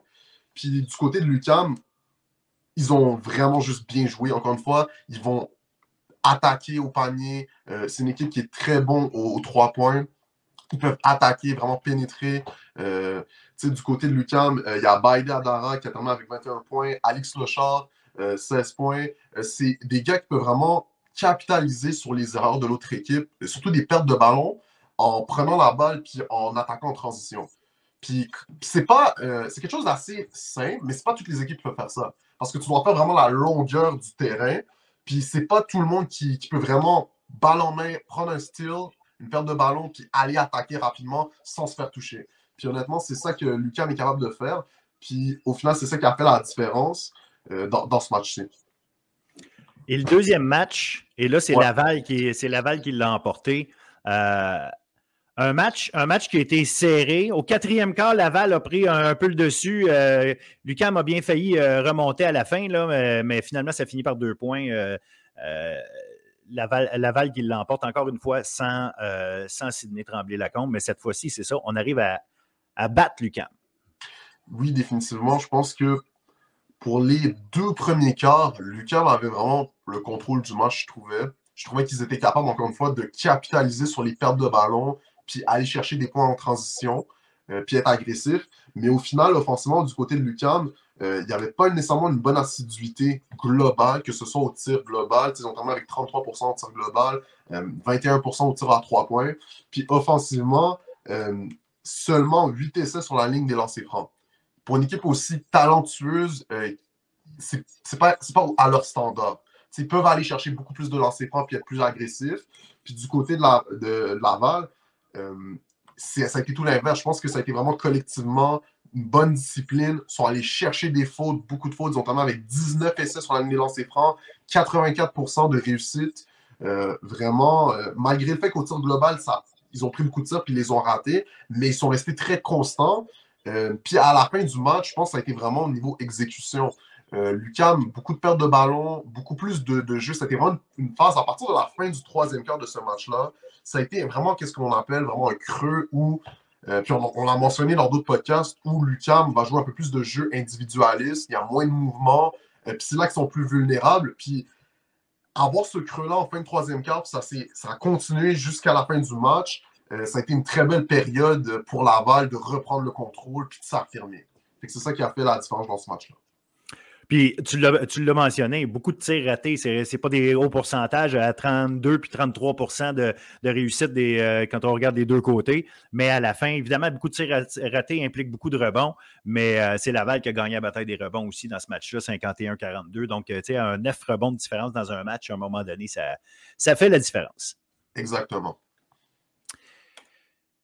On a eu aussi un Bishop's McGill. Et là, dans ce cas-ci, encore une fois, comme je le mentionnais, on a eu euh, une victoire de chaque côté. McGill qui remporte le premier match 89-76, mais Bishops réplique fort 83-69. Fait que euh, deux matchs complètement euh, différents pour les deux équipes. Oui, pour le premier match, je pense qu'il faut parler de Samuel Chaput du côté de McGill. C'est un joueur Dans les deux matchs, en fait, hein, extraordinaire. Oui, dans les deux matchs, mais c'est un gars exceptionnel. Ça, c'est un, gars qui arrive de, un gars qui arrive de la NCA de Monmouth, hein, si, ma, si euh, ma mémoire est bonne. C'est un gars qui, euh, euh, justement, on ne l'a pas connu dans sa carrière universitaire ici, il jouait dans la NCA, mais il arrive ici comme pour jouer sa, son année senior avec McGill. Mais c'est un gars qui, qui, qui, sort de nulle part pour beaucoup de monde, là, mais Samuel Chaput, très, très, très solide définitivement, ce qui m'impressionne beaucoup avec lui, c'est sa capacité à vraiment attaquer le panier, créer beaucoup de lancers francs. Tu dans ce premier, match, il a tombé avec 30 points, 16 essais sur la ligne des lancers francs, 15 de ces 16 réussis. OK? Fait que quand tu es capable de faire ça, c'est vraiment impressionnant. Puis ça crée, ça facilite les choses pour tes autres coéquipiers. Tu sais, Sam Jenkins, il a terminé avec 17 points. Euh, Harris Elizovic, il a terminé avec 17 points aussi. Fait que collectivement, ça a été un bel effort. Puis c'est une équipe qui joue très dur. C'est une équipe qui joue très bien défensivement. Euh, ils ont une belle ardeur. Fait que, malgré le fait qu'ils sont pas nécessairement, ils sont en bas du classement, euh, c'est des très belles choses depuis le début de l'année, McGill. puis je pense qu'ils l'ont montré dans ce match-là. Une, autre affaire collectivement, euh, avec Samuel Chaput notamment, ils ont terminé avec 23 essais sur la ligne des lancers francs. Euh, du côté de Bishops, encore une fois, euh, ils ont montré leur taille. C'est une équipe qui va chercher des rebonds, c'est une équipe qui est assez disciplinée offensivement. Ils font des belles choses, puis ils attaquent proche du panier eux aussi. Mais quand tu as une explosion offensive avec un gars comme Samuel Chaput du côté de McGill, c'est ça qui arrive. Ah, exact, exact. Puis, tu sais, encore une fois, dans le deuxième match, 29 points pour Chaput, malgré tout. Mais dans ce deuxième match-là, on a réussi à empêcher euh, les, les, canons, si on veut, de, de, de, McGill de marquer. Je pense à Harris Elizovic qui finit 1 en 11.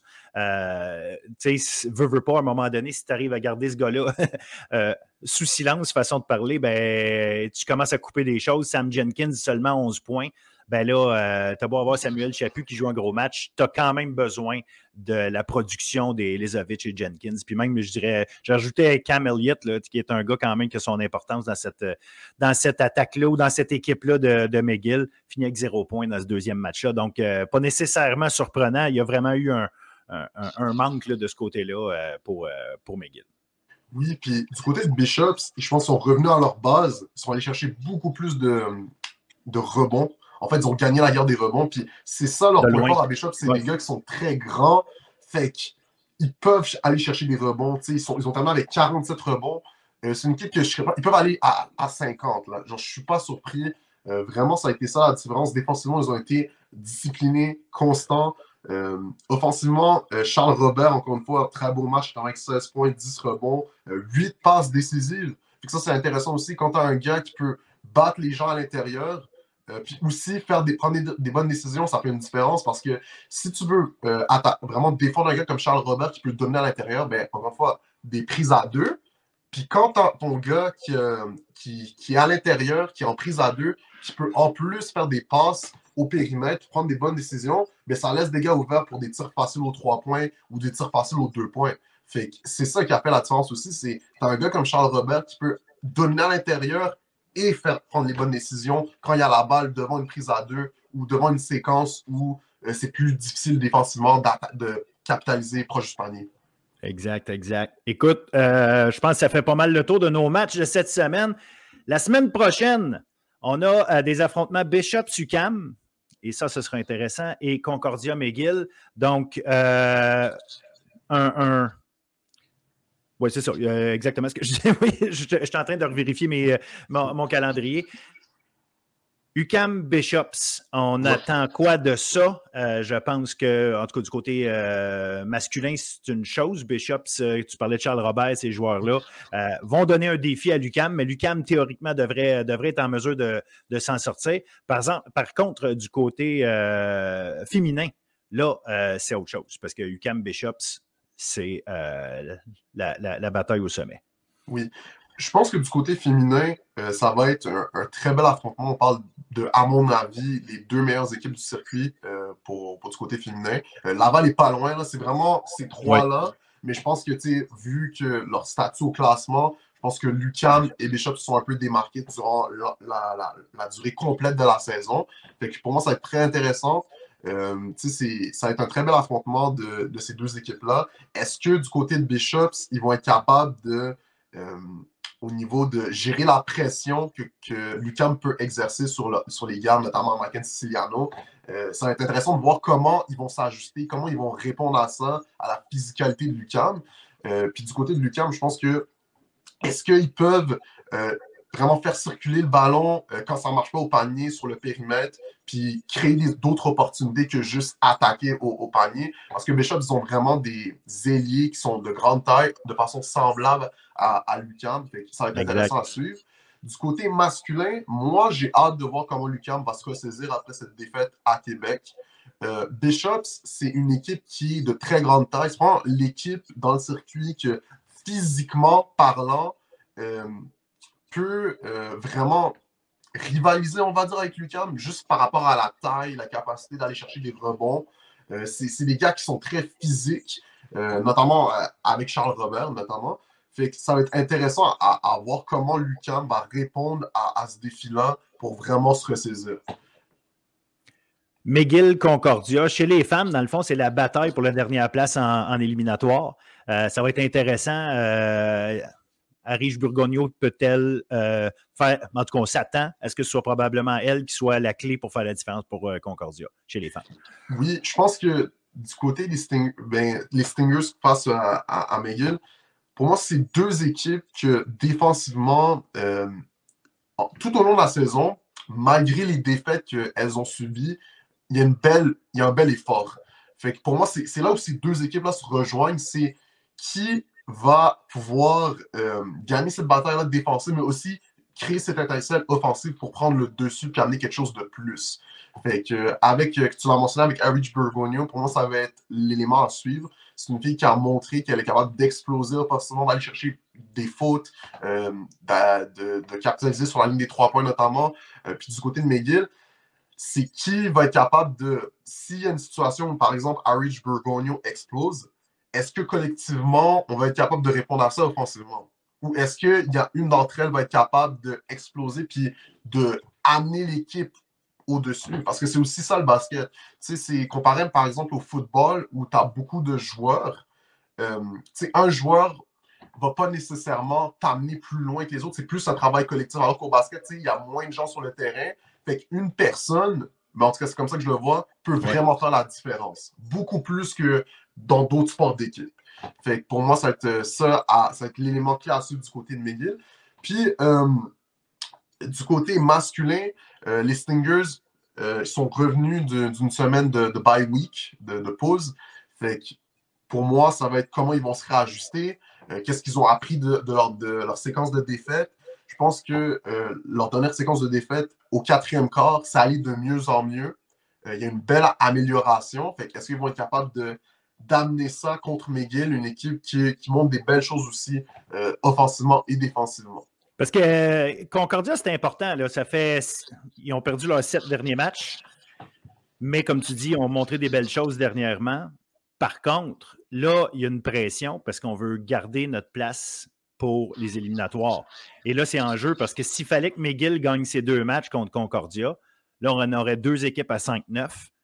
Euh, là, it's up for grabs. À un moment donné, c'est là qu'on est rendu avec ces, euh, deux équipes-là. Fait Concordia a une situation de, de, gagner, dans, une situation, doit absolument gagner un de ces deux matchs-là pour euh, garder ses, espoirs de faire les éliminatoires. Ah, 100%, je pense que ça va être le match qui, pour moi, va être serré. C'est deux équipes qui jouent dur. puis c'est deux équipes que que tout au long de la saison, ils ont fait face à beaucoup d'adversités, que ce soit des blessures ou peu importe. Ça va être intéressant de voir qu'est-ce qu'ils ont appris de ces défaites-là, puis comment euh, ils vont amener ça pour s'ajuster dans, ce dernier match-là. Excellent, excellent. Ben, écoute, encore, on va avoir une magnifique fin de semaine de basket à suivre. Puis, euh, garde, tu vas être là pour nous, euh, nous regarder ça, nous suivre ça, puis nous, nous raconter ça la semaine prochaine. Donc, un gros merci, Jason, pour ton travail encore une fois. Très apprécié. Et ça fait plaisir. Merci Phil. Allez voir les matchs. Euh, c'est tout ce que j'ai à dire. Yes. Salut. Salut.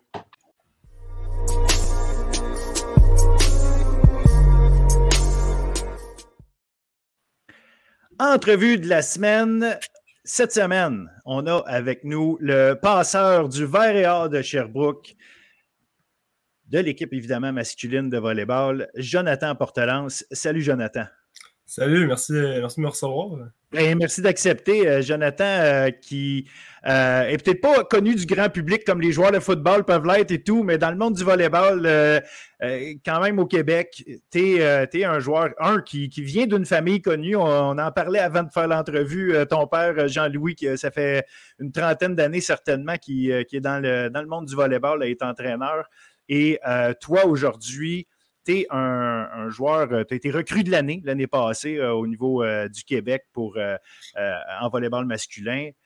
Et tu as amené, et tu as été une partie vraiment importante des succès du, du Vert l'an passé, excuse, ou est-ce que vous avez terminé quand même troisième au championnat canadien. on va y revenir tantôt je veux parler avec toi de comment tu as commencé à jouer au volet. J'ai un peu ma réponse en me disant que ton père est là-dedans, mais je vais te laisser m'expliquer. Est-ce que tu étais un gars qui était dans plein de sports euh, et quand est-ce que tu as commencé le volet? Est-ce que c'est quelque chose dans lequel tu as embarqué très jeune? Bref, euh, raconte-nous un peu. Euh, en résumé, c'est la blague qu'on se dit un peu, mais moi et ma soeur, on n'a comme pas eu le choix de jouer au volet quand on était jeune, justement.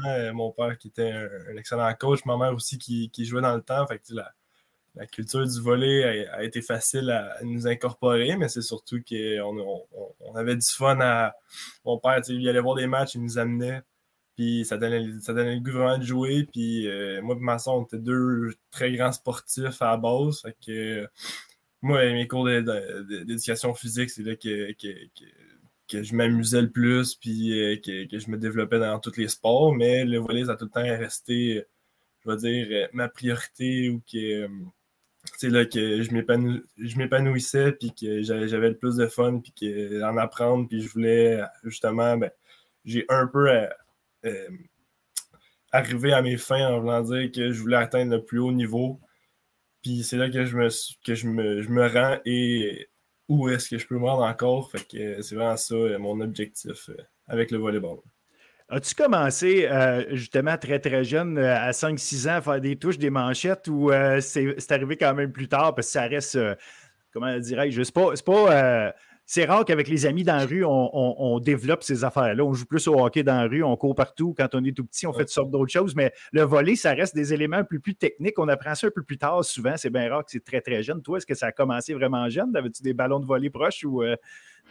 On, est né avec des ballons de volley dans les mains. Fait que, fait plus jeune, on, on s'amusait déjà, mettons, à, nos parents. On se met en, cercle à quatre, puis on se fait des touches manchettes. Puis euh, moi, j'ai commencé à jouer au mini-volley, je pense, en cinquième année, mais en cinquième année, j'étais déjà capable de faire un, dire, un semi-pepper avec mon père, d'être capable de, faire plusieurs contacts. oui, euh, à cet âge-là, quand on était sur la plage, il y a des personnes qui venaient nous voir, c'est comme OK, le, petit, il sait jouer un peu, mais. fait que j'ai eu la chance de commencer très très jeune, tandis qu'il y en a d'autres qui vont commencer beaucoup plus tard, comme ils peuvent commencer au cégep ou même en secondaire 5. moi, j'ai eu la chance de commencer plus, euh, plus avancé.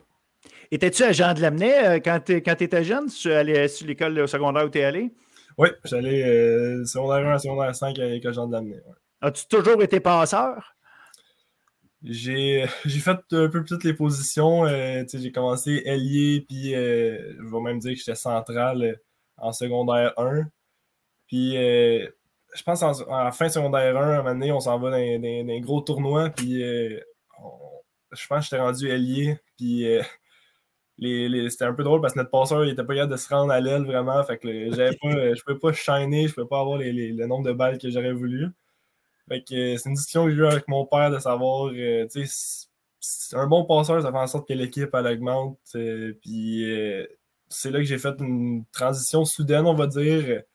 Au début, quand tu es jeune, tu aimes juste ça attaquer. Mais mon père, sais, étant un bon coach, il savait que c'est un projet à long terme, puis que que j'allais avoir du fun plus tard, mais qu'en ce moment, c'est des petits sacrifices quand tu es jeune de si tu veux gagner, si tu veux que l'équipe soit meilleure, euh, c'est des choses à faire. Fait que c'est à partir, on va dire, fin de secondaire 1 que je suis, devenu passeur à temps plein. Puis après, ça a été de, m'amuser avec ça. Puis euh, un, des, un des choses que mon, mon père m'avait comme promis, vu que je voulais attaquer, c'était de m'apprendre à faire un service spiké. OK. Fait que ça a été euh, un peu mon, ma, ma récompense pour euh, passer. Puis, euh, tu avais le droit de frapper dans le ballon pareil. c'est ça, développer ça. Déjà à cet âge-là, c'était un peu moins reconnu. Mais juste de le pratiquer, puis encore aujourd'hui, regarde, c'est encore mon service. Donc, c'est encore ma récompense. Hein. Est-ce que, parce que tu mesures quoi, 6 pieds 3, 4, 6 pieds 3? Oui, 6 pieds 3.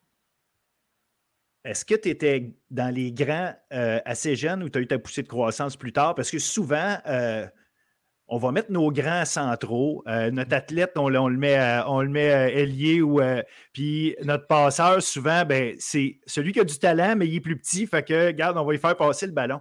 Fait que si tu étais très grand, ça reste plus rare, très jeune, que le grand de l'équipe qui soit passeur. Donc, toi, as-tu eu ta poussée de croissance tôt ou tard? Euh, j'étais j'étais dans, les grands, quasiment les plus grands, mais j'étais pas le plus grand de l'équipe. Donc, euh, je veux dire, me, mettre à la pause, ça n'a pas, euh, pas fallu convaincre le, coach que j'avais dans ce temps-là. Fait que ça n'a pas été vraiment un débat à faire. elle, savait, elle savait que même moi, si j'étais à la pause, je pouvais faire, je pouvais être offensif, puis ça pouvait aider vraiment l'équipe. Puis encore aujourd'hui, je veux dire, je suis d'un grand, mais je ne suis pas encore d'un plus grand. Fait que, le, selon moi, 6 pieds 3, tu es, dans la bonne hauteur pour être passeur, même si tu peux être un peu plus grand. Mais... Euh, ah, à plus haut niveau, effectivement, rendu là, ça, c'est une autre histoire, effectivement. Mais c'est souvent jeune, c'est ça. À, 6 pieds 3 au secondaire, euh, tu es, quand même grand. Quand tu arrives, comme tu dis, avec l'élite, ben là, c'est une autre histoire. Ouais, oui, souvent, c'est ça. Tu mets le, plus petit qui, a des habiletés pour mettre en pause, puis euh, tu t'occupes de ça. Mais ouais. Toi, euh, euh, bon, tu as évolué au secondaire et tout. Est-ce que tu as fait des camps d'équipe Québec, des camps d'espoir, des choses comme ça? puis à quel point ça, ça t'a justement, confort... est-ce que tu étais quelqu'un qui a été conforté dans ton, ta décision de jouer au volet en passant à travers des étapes comme celle-là, ou c'était des objectifs, fait que c'était normal d'aller faire ces, euh, ces, euh, ces camps-là? Euh, moi, je pourrais dire que le, volet, ça m'a aidé à, à, réussir à l'école. OK. Je n'étais pas un grand étudiant, puis j'ai tout le temps fait du volet sur, sur, le côté. Puis comme tu as dit, L'été, il fallait que je m'occupe aussi. Fait que, tu sais, tous les camps, espoir, relève, élite, puis même euh, à 16 ans, j'essayais déjà d'être euh, les camps d'équipe nationale, savoir se mesurer aux autres bonnes équipes euh, qui viennent du Canada. Donc, ben c'est ça, c'est vraiment de, jouer au volet sans arrêt. Puis ça m'a aidé à passer en profitais-tu pour jouer au, euh, beach volley aussi l'été ou euh? Ben, c'est ça, oui, souvent les camps, les camps d'été, ils vont pas ils vont pas durer tout l'été. Fait que je veux dire, je bonifiais ça avec des petits tournois que j'étais justement avec un de mes bons amis qui jouait au volley aussi. Fait que c'était vraiment juste de jouer plus le volley, puis euh, même que le beach volley, ça peut passer, ça peut se voir comme un passe-temps, mais moi j'ai vu ça comme quoi que ça a bonifié mon niveau de jeu à l'intérieur aussi, parce que ça développe des, petites des petits euh, skills euh, différents que, que, tu vois à l'intérieur. Donc, de la force d'un jambe puis du, de, la, rapidité de mouvement, c'est. Le, monde qui n'a jamais mis les pieds dans le sable pour jouer au volleyball, tu te rends compte que c'est un autre sport. Oui, c'est une expérience différente que, ben, que je propose à n'importe qui qui joue au volley de, de l'essayer. Même que notre coach d'université l'été, euh, il veut pas nous voir dans des gyms à l'intérieur. Il dit allez jouer au beach, entraînez-vous, faites de quoi de différent c'est bon, c'est bon, exact, pour vous, euh, vous, vous, travailler autrement que de juste faire systématiquement toujours les mêmes mouvements. C'est une bonne affaire. Et, là, tu as continué, puis est arrivé la fin de ton secondaire. Euh, et, comment tu as fait le choix de ton équipe au niveau euh, du cégep? ça, c'est une bonne. Je veux dire que mon premier choix, ça a été. ma première année, je suis allé au cégep de, de Saint-Jean sur Richelieu que j'ai fait ce choix-là parce que j'avais toutes mes, je veux dire, tous mes amis de voler y allaient là, tous les, gars avec qui je m'entendais bien. Puis Saint-Jean, ils m'avaient déjà recruté pour, euh, ben pas recruté, mais que j'étais dans leur équipe civile, 16 ans et 18 ans. Fait que j'étais un peu déjà dans la, poursuite euh, pour aller avec eux. Mais euh, notre première année, ça n'a pas tant bien été. Ensuite, il, il, allait avoir un changement de coach. Fait que là, il allait avoir un, euh, j'ai pas le terme français pour euh, ben, une reconstruction euh, de, l'équipe, de, toute l'organisation. Puis moi, j'étais vraiment plus dans ma tête, j'étais plus niveau performance. Je voulais tout de suite aller chercher le championnat provincial, aller au Canadien et tout. Puis je voyais une, reconstruction, puis ça, ne me tentait pas, ça ne me rejoignait pas. Fait que c'est là que j'ai, ben, je me suis dit que j'allais regarder pour les autres équipes, voir euh, c'est, quoi les autres options. Puis euh, j'ai fini par aller, aller au cégep de Sherbrooke avec les volontaires, qui étaient d'autres gars euh, que je connaissais un petit peu, qui j'avais fait les équipes du Québec avec eux. Puis ben, c'est ça, je savais que les gars étaient performants, puis je m'entendais bien avec eux. Et en parlant avec le coach, j'ai vu que nos objectifs se ressemblaient. Il savait que si je venais me rechercher, euh, les chances de gagner un championnat provincial, euh, il augmentait. Une pose, qu'on était capable d'aller chercher un podium au Canadien. Donc, euh, j'ai accepté de faire ce sacrifice-là, je veux dire, de me déplacer de, mon chez-moi à Sherbrooke. Puis finalement, ben, nos objectifs se sont réalisés. Fait en, gagnant un championnat provincial et une troisième place au championnat canadien. Et c'est l'année que je suis arrivé. Puis l'année suivante, c'était l'année COVID. Donc, euh, pour moi, ça a été bon l'année COVID vu que j'ai eu l'opportunité d'aller m'entraîner au euh, Centre national. OK. Euh, niveau collégial, ça s'est fini après cette année-là. Parle-moi-en donc, justement, le, Centre national, comment ça marche? Est-ce que tu fais juste dire je me présente là, puis on me donne une opportunité, il faut que tu sois invité? Comment ça fonctionne pour avoir l'occasion d'aller justement t'entraîner dans ces conditions-là? Euh, cette année-là, vu que c'était exceptionnel à cause de la COVID, ça a vraiment été par euh, invitation. Euh, en, vue de cet été-là, il y avait le championnat mondial U21. Donc, il voulait tout de suite essayer de faire en sorte que les, le monde qui sont en dessous de 21 ans puisse s'entraîner pour pouvoir performer à ce championnat mondial-là. Vu que toutes les autres équipes y étaient arrêtées, toutes les autres équipes, la majorité des équipes étaient arrêtées. Ils ne voulaient pas que le niveau au Canada baisse, tandis que d'autres équipes pouvaient continuer à s'entraîner. Mm-hmm. Donc, euh, c'est ça, ils ont lancé des invitations au U21, ce qui nous a permis euh, de nous entraîner, mais c'était vraiment en vue de, de la compétition qui s'en venait. Puis, euh, bon, faire sa place à ce niveau-là, à quel point la, la coche est haute entre, euh, ce que tu avais vécu au Québec, puis toute la compétition que tu peux avoir vécue, puis euh, t'entraîner à ce niveau-là. Comment tu as vécu ça? Euh, ben, pour commencer au début, moi, ça juste faire sa place sur l'équipe ben, nationale, je ne sais pas les autres sports, mais voler, je sais que ça a été très difficile moi et mon père, on se parle souvent que la première sélection, je suis allé aux 16 ans et moins, que j'étais dans ceux qui auraient dû être sélectionnés. Mais étant du Québec, que veut pas, l'organisation de, l'équipe canadienne, c'est majoritairement en anglais. Mon anglais n'était pas tant, je vais dire, raffiné que ça. Fait que ça va comme couper une porte. Mais moi, ce que, ce que, ce que je propose à tout le monde qui peut écouter, c'est que quand, dès que tu peux mettre ton nom sur un fichier de l'équipe canadienne, si jamais c'est ce que tu veux y aller, dès que tu rentres dans le système, tu es dans le système, puis là, s'ils te voient gagner un championnat, s'ils te voient participer au championnat canadien, tout, ils vont avoir des yeux sur toi, tandis que si euh, tu n'as pas fait une simple démarche, euh, sais que ça peut te couper, euh, fermer des portes, mais moi, c'est ça. Avec première expérience, ça, n'a pas bien été. Par contre, justement, après qu'on a fini troisième au championnat canadien, euh, ça a comme sonné notre cloche, euh, ben, je vais dire, au sélectionneur ou quelque chose de même. Puis là, ils ont vu que j'avais un potentiel pour le U21. Fait que c'est là qu'ils m'ont amené au, euh, centre, au, centre, national.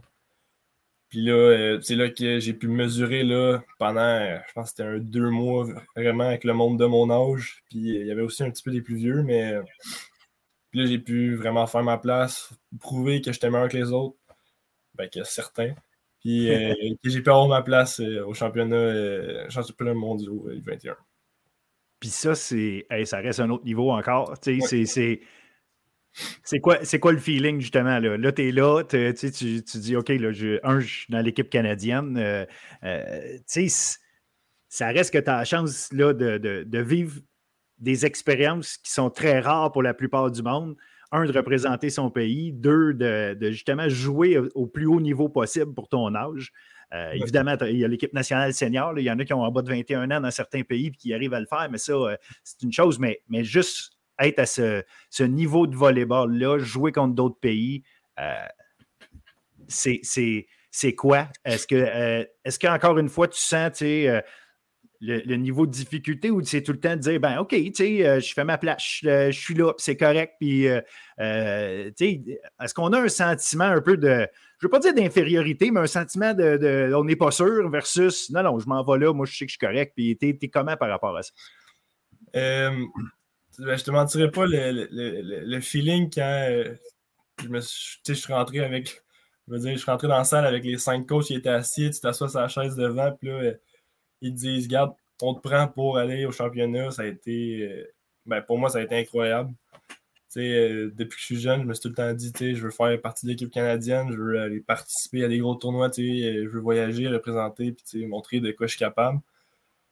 Fait que juste ça, tu te sens bien, puis le quand au championnat, c'est encore mieux. Tu es comme. oui, tu es là, mais en même temps, tu as le goût de performer, tu as le goût de jouer, tu juste voir le niveau. Mais tu veux, veux pas l'entraînement, une fois que tu fais partie de l'équipe, tu vois ton chandail euh, de l'équipe canadienne avec ton nom de famille derrière, c'est des souvenirs, mais en même temps, quand tu t'entraînes, tu as tout le temps ça dans la tête que les coachs ils nous, le, nous rappellent la raison, tu, représentes ton, pays, c'est pas un, fardeau sur ses épaules, mais c'est un poids que tu dis, ok, je joue pas juste pour moi non plus, je joue pour quelque chose qui est encore plus grand, puis les, les gars aussi à côté de moi. Donc, euh, Juste ça, c'est tellement gros que c'est le fun, puis ça te donne. Ça donne le goût d'entraîner encore plus, puis ça, te pousse, veux, pas, euh, dans tes, dans tes entraînements. Puis comment ça t'a aidé, ça, après cette expérience-là, cette, euh, peut-être nouvelle façon de t'entraîner là, ce niveau, euh, ce niveau de, de, pression, un peu comme on peut le dire, comment ça t'a préparé à passer au niveau universitaire? Puis d'arriver avec le vert et or. Puis j'imagine que tu es allé avec le vert et or parce que c'était une suite logique de partir des volontaires et d'aller avec le vert et or, ou je ne sais pas si tu as été. Euh, j'imagine que tu as été euh, recruté par d'autres programmes aussi. Mais euh, un, tu peux nous expliquer ça. Est-ce que Sherbrooke, c'était justement une suite logique, puis justement ton entraînement, comment il t'a préparé à, cette suite-là? Ben, comme tu dis, ça a été une suite logique. Je veux dire, Sherbrooke, Sherbrooke, mais aussi, c'était c'est un des, un des gars avec qui joue, euh, ben, Zachary Hollins. Mm-hmm. Euh, il m'a dit ça une fois au cégep, c'est. Euh, lui, il, il, veut pas faire partie d'une organisation, je veux dire, qui gagne à chaque année. il veut. Il m'a dit ça une fois, puis il dit Moi, je veux que ça soit l'année que je dis, genre, cette année-là, c'est nous qui a starté ça, qui a fait ça, ça, ça. Puis que si on est capable de construire de quoi après avec, en recrutant d'autres mondes, il dit c'est un, un, changement qu'il veut faire. Puis dès qu'il m'a dit ça, j'ai fait euh, I'm in, je veux dire, je veux faire pareil. Puis que de voir que ce groupe-là de Sherbrooke, euh, je veux dire, euh, collégial, que la majorité a été à l'université, pour moi, ça a été comme un, no-brainer, disant faut, faut que j'aime aussi. Puis en plus, que ça s'est rajouté avec d'autres gars qui on connaissait déjà les entourages, mais des autres équipes, puis ça a juste bonifié tout, puis avec la même mentalité que nous autres. Que, ça a juste donné tellement le goût d'y aller. Mais, mais et en, termes d'entraînement, pour moi, euh, passer à l'universitaire, je pense qu'avoir eu le championnat mondial, ça a été le meilleur, la meilleure préparation que j'aurais pu avoir. Parce que je suis arrivé là, c'est comme si ça faisait déjà un an que je jouais universitaire. C'est comme si j'avais déjà eu ma préparation avant de voir un gros calibre, des gars qui jouent haut. Tu arrives au universitaire, il faut juste. Tu des joueurs différents, mais j'avais déjà le, j'avais déjà le sentiment que c'était ma place. Je me sentais pas comme un nouveau, justement, parce que peut-être parce que le, fait de jouer pour l'équipe canadienne, ça te donne euh, un petit peu une confiance. Tu sais déjà que le monde, euh, pas il te redoute, mais il sait déjà qu'il faut faire attention à lui. Quand d'habitude, tu arrives, tu es une recrue, puis le monde. Euh, ils vont, ils vont pas se payer ta gueule, mais comme ils vont, ils vont pas. Tu as, des preuves à faire en temps normal, alors que là. je savais que j'en avais un peu à faire, mais en même temps que euh, j'avais déjà la confiance de mes coéquipiers parce que déjà là, j'avais manqué, euh, je sais pas, j'ai manqué un mois ou un mois et demi de pratique. J'arrive deux semaines après notre premier match universitaire. Mais les gars, ils savaient que je n'étais pas en train de me pogner le bain, que je m'entraînais comme un débile, puis euh, que j'allais arriver en game shape. Là, fait que ça m'a vraiment préparé. Puis là, vous avez eu une saison, tu dans la saison régulière, c'est correct. Vous gagnez vos matchs, votre part de match et tout. je pense que vous avez fini même troisième dans la saison. En tout cas, deuxième ou troisième, c'est pas important. Puis là, euh, arrivent les, éliminatoires. Puis euh, là, on a vu, euh, ben, vous aviez commencé à, à gear up, je peux me permettre l'expression, en fin de saison.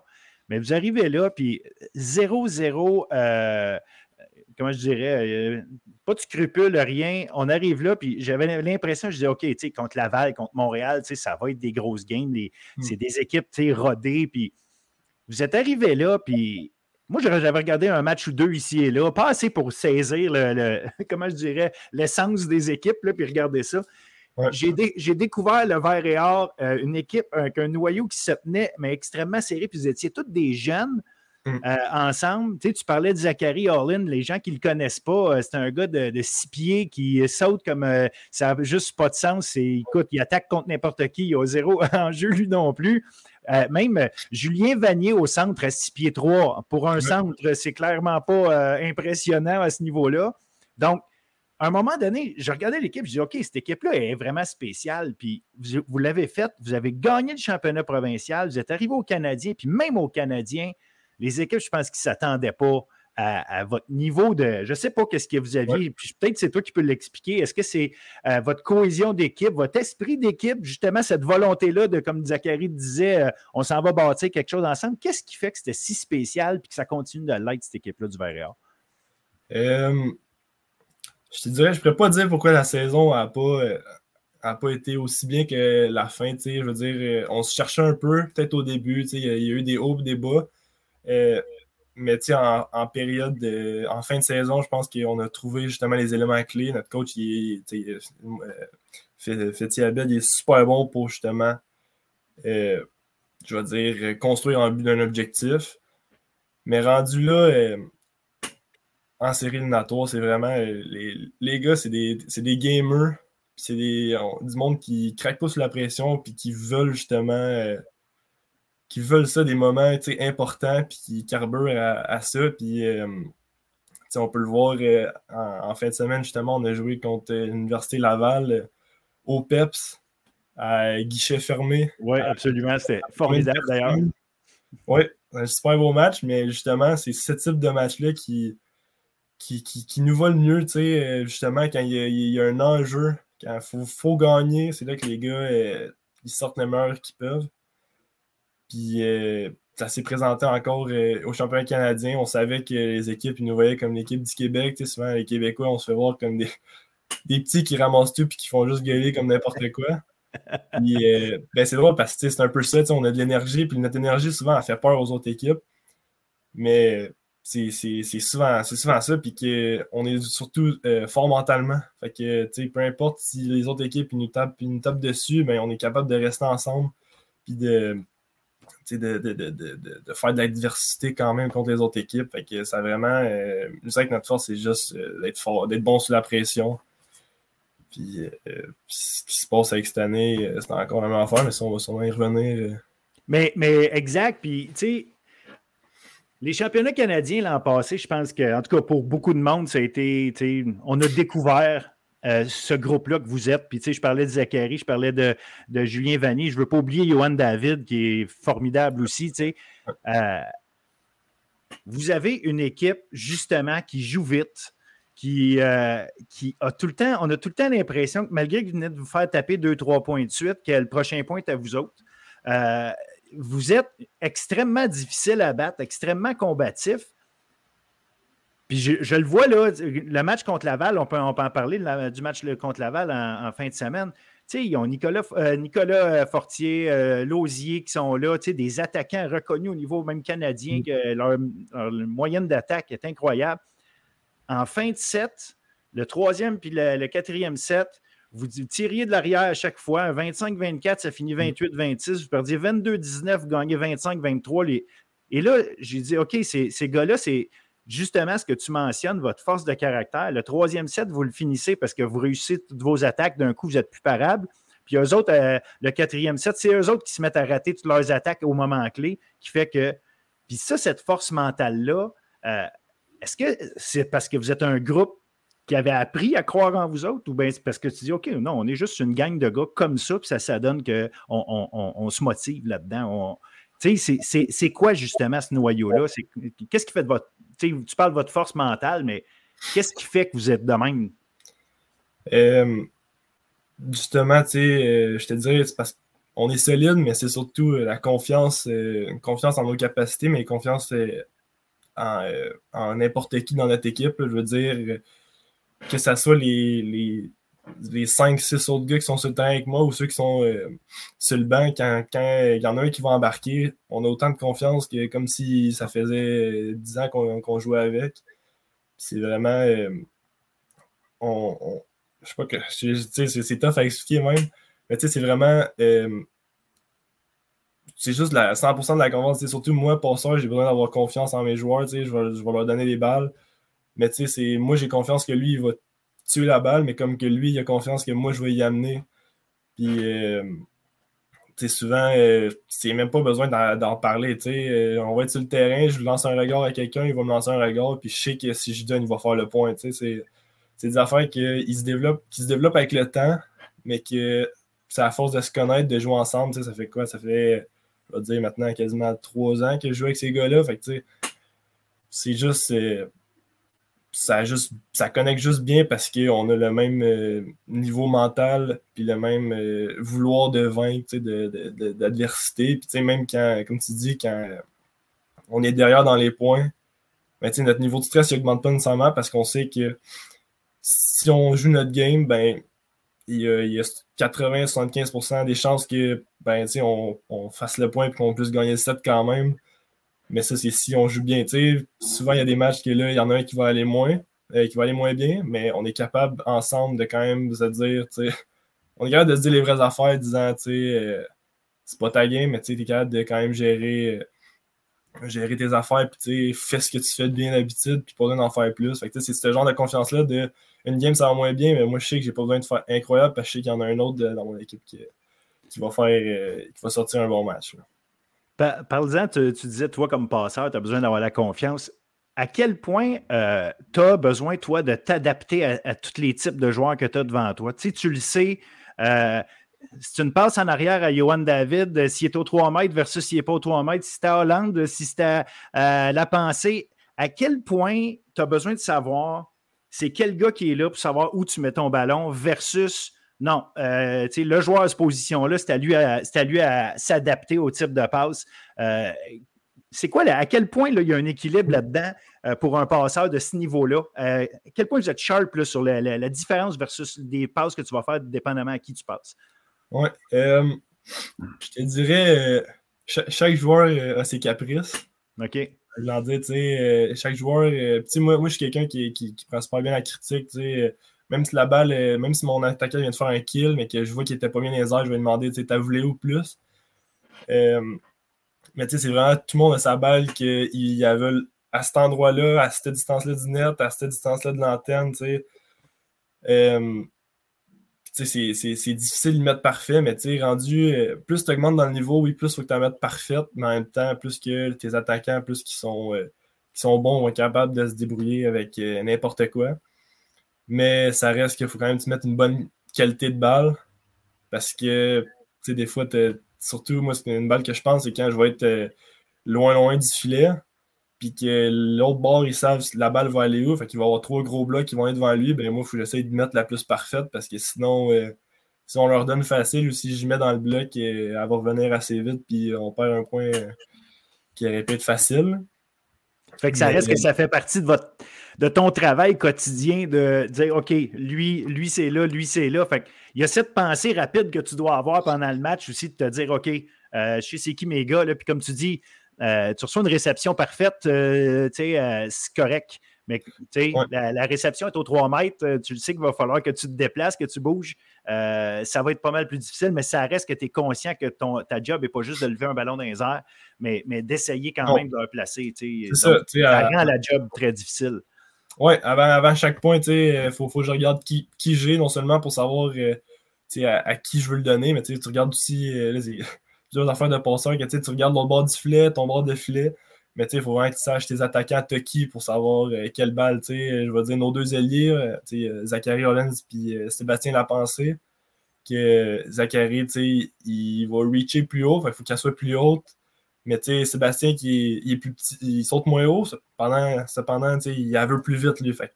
Comme ça, le, bloc n'a pas le temps de se rendre. C'est deux types de passes différents, mais sauf que si je regarde pas puis je fais une passe euh, de un à l'autre, ben là, euh, c'est une autre histoire. Puis tu le dis, il faut que tu regardes l'autre côté, fait que ça dépend qui bloque aussi. Fait que là, c'est l'autre. ouais, c'est ça. Souvent, le, plus petit passe, euh, le, plus petit bloqueur, c'est souvent un avantage, mais ça dépend aussi de ça peut être chiant, mais les blessures l'autre bord, quelqu'un qui, qui, va être moins réactif ou euh, en défense aussi. Là, mais ouais. Ah, faut que tu le saches, en effet. Là, euh, cette année, c'est qui l'équipe la plus dure à battre? C'est-tu Montréal? C'est-tu Laval? Euh, J'irai pas avec Dalhousie puis UNB. Je le sais qu'ils font partie de votre groupe et compagnie. Puis, euh, vous les battez régulièrement. Puis, c'est aucun manque de respect. Il faut jouer les matchs puis il faut, faut, gagner. mais ils sont quand même une petite coche en bas. Donc, tu Montréal ou Laval les plus tough ou euh, y a-t-il un choix à faire ou euh, comment tu vois ça? Euh, je, dirais la réponse la plus facile, c'est que l'équipe à battre, c'est nous autres. Voulant dire, il faut, faut, faut, jouer notre game et pas prendre personne à la légère. Mais en effet, Montréal-Laval. Je te dirais, les deux, j'y vois au même niveau. Si j'aurais à nous classer, oui, on est un peu plus haut, mais les deux tu vois leur match, puis les deux, ils se tapent dessus sans arrêt. Et les, les, les, deux équipes, je voudrais dire, euh, ils se ressemblent quand même assez similaires. Des, des, ils ont tous des bons alliés puis des bons euh, gut back. Euh, puis leurs centraux, c'est des, des, grandes palettes, je veux dire. Mais là, avec Collard, vous n'êtes pas pire aussi, là, maintenant. Oui, on, a une bonne, une bonne armoire à glace. mais non, mais c'est ça, tu sais. C'est des équipes qui, qui, nous challenge à chaque match. C'est pas pour rien toutes les fois, les sets sont serrés. Puis que des fois, ça va en, 5-7 aussi. Mais, tu sais, nous, on veut quand même pas prendre à la légère, euh, je vais dire, euh, Dalhousie qu'on risque de, de, de, de, poigner en demi, dépendamment de la fin de semaine prochaine. Mais c'est une équipe qui nous a quand même fait un 5-7 euh, quand on est allé là-bas. Ça a été, les, conditions du gymnase n'étaient pas super bonnes, mais euh, ça reste que on les prend on les prend pas à la vu que c'est pas mal. Euh, ben, c'est pas certain encore, on va dire. Si on gagne contre eux en, demi-finale, c'est notre ticket pour aller au Canadien. Mais on, se dit que peu importe l'équipe qu'on va avoir en finale, euh, on se présente pour euh, aller rechercher le titre encore une fois, puis avoir la, meilleure position possible pour le Canadien, parce que on, s'est identifié ça comme, euh, comme objectif dès le début de l'année d'aller rechercher un podium au championnat canadien et faire encore mieux si possible, ben, c'est ce que j'allais te demander, justement, à quel point faire mieux que l'an passé, à quel point dire, hey, on est à un match, qu'on gagne ce match-là, puis on est en finale, puis rendu en finale, who knows, euh, à quel point d'être passé, d'avoir été sur ce podium-là, de dire, hey, on fait partie des trois meilleures équipes au Canada. On a encore essentiellement le même noyau. Il y a un gars, je pense, qui est parti, qui était un vétéran, puis qui, a été remplacé. Fait que euh, vous êtes un groupe qui continue de vous améliorer ensemble. Est-ce que le, titre canadien, c'est quelque chose dont vous parlez ou c'est juste on, étape à la fois, là, dans le sens où euh, on va se rendre là puis on fera le mieux, ou si vous êtes vraiment c'est un objectif. C'est quelque chose que vous avez en tête. Euh, c'est sûr, c'est l'objectif. C'est ce qu'on ce qu'on vise. Euh, on sait que on sait que cette année, ben, moi, moi, je le vois que ça va être encore plus difficile que l'année passée. Vu que l'année passée, on était un peu les, underdogs, je veux pas. Euh, que les équipes ils nous voient, c'est comme bon, l'équipe du Québec, l'équipe 2 du Québec qui a battu la première par chance, c'est souvent ça qu'ils se disaient. Euh, ils se pointent aux Canadiens, gagnent la première game, ils sont chanceux. Ah, gagnent la deux. Euh, ils ont perdu la deuxième. Puis là, euh, en haut championnat de bronze, gagnent finalement. Fait que là, c'est là que tout le monde a fait OK, Sherbrooke, on, on les voit, puis on a eu un tournoi de pré-saison contre les Golden Bears, puis MRU, Calgary. Puis on a vu quand on s'est présenté à ce tournoi-là, là, euh, ils, nous, il nous prenaient pour une vraie équipe. Puis euh, ça a été des gros matchs. Fait qu'on sait que cette année, euh, ils, nous nous, attendent là sûrement. Puis je pense qu'on va juste se faire respecter, mais ça va faire en sorte que nous, ça va nous motiver encore plus à, performer. Mais c'est sûr que, le titre, on va aller le chercher. On, sait que la, grosse équipe, ça va être Golden Bears. Euh, on a joué contre eux aussi euh, en pré-saison. On, euh, on, sait leur force. On n'a pas fait du gros vidéo contre eux. Fait que, tu sais, un match qu'on va se préparer comme il faut, tu sais, je veux dire, les chances peuvent être 50-50 aussi. Puis Trinity Western, vous les voyez comment? Justement, moi, dans ma tête, je pensais que c'était eux la, grosse équipe. Que, je comprends que cette année, effectivement, Alberta sont solides, mais Trinity Western, ça reste que je pense que l'an passé, il y avait cinq gars sur le 6 partant qui étaient associés avec le programme national ou une affaire comme ça. Euh, ça reste, tu dis, OK, le niveau de jeu est quand même très élevé. C'est un, un, ramassis de, Puis on l'a vu sur le terrain, là, ils s'amusaient, ces gars-là. Ils jouaient, à un solide niveau. Oui, ben c'est ça. C'est, euh, ben comme tu dis, oui, c'est, ça une, c'est sûr que ça va être une bonne équipe qui va, qui va probablement être là au championnat canadien.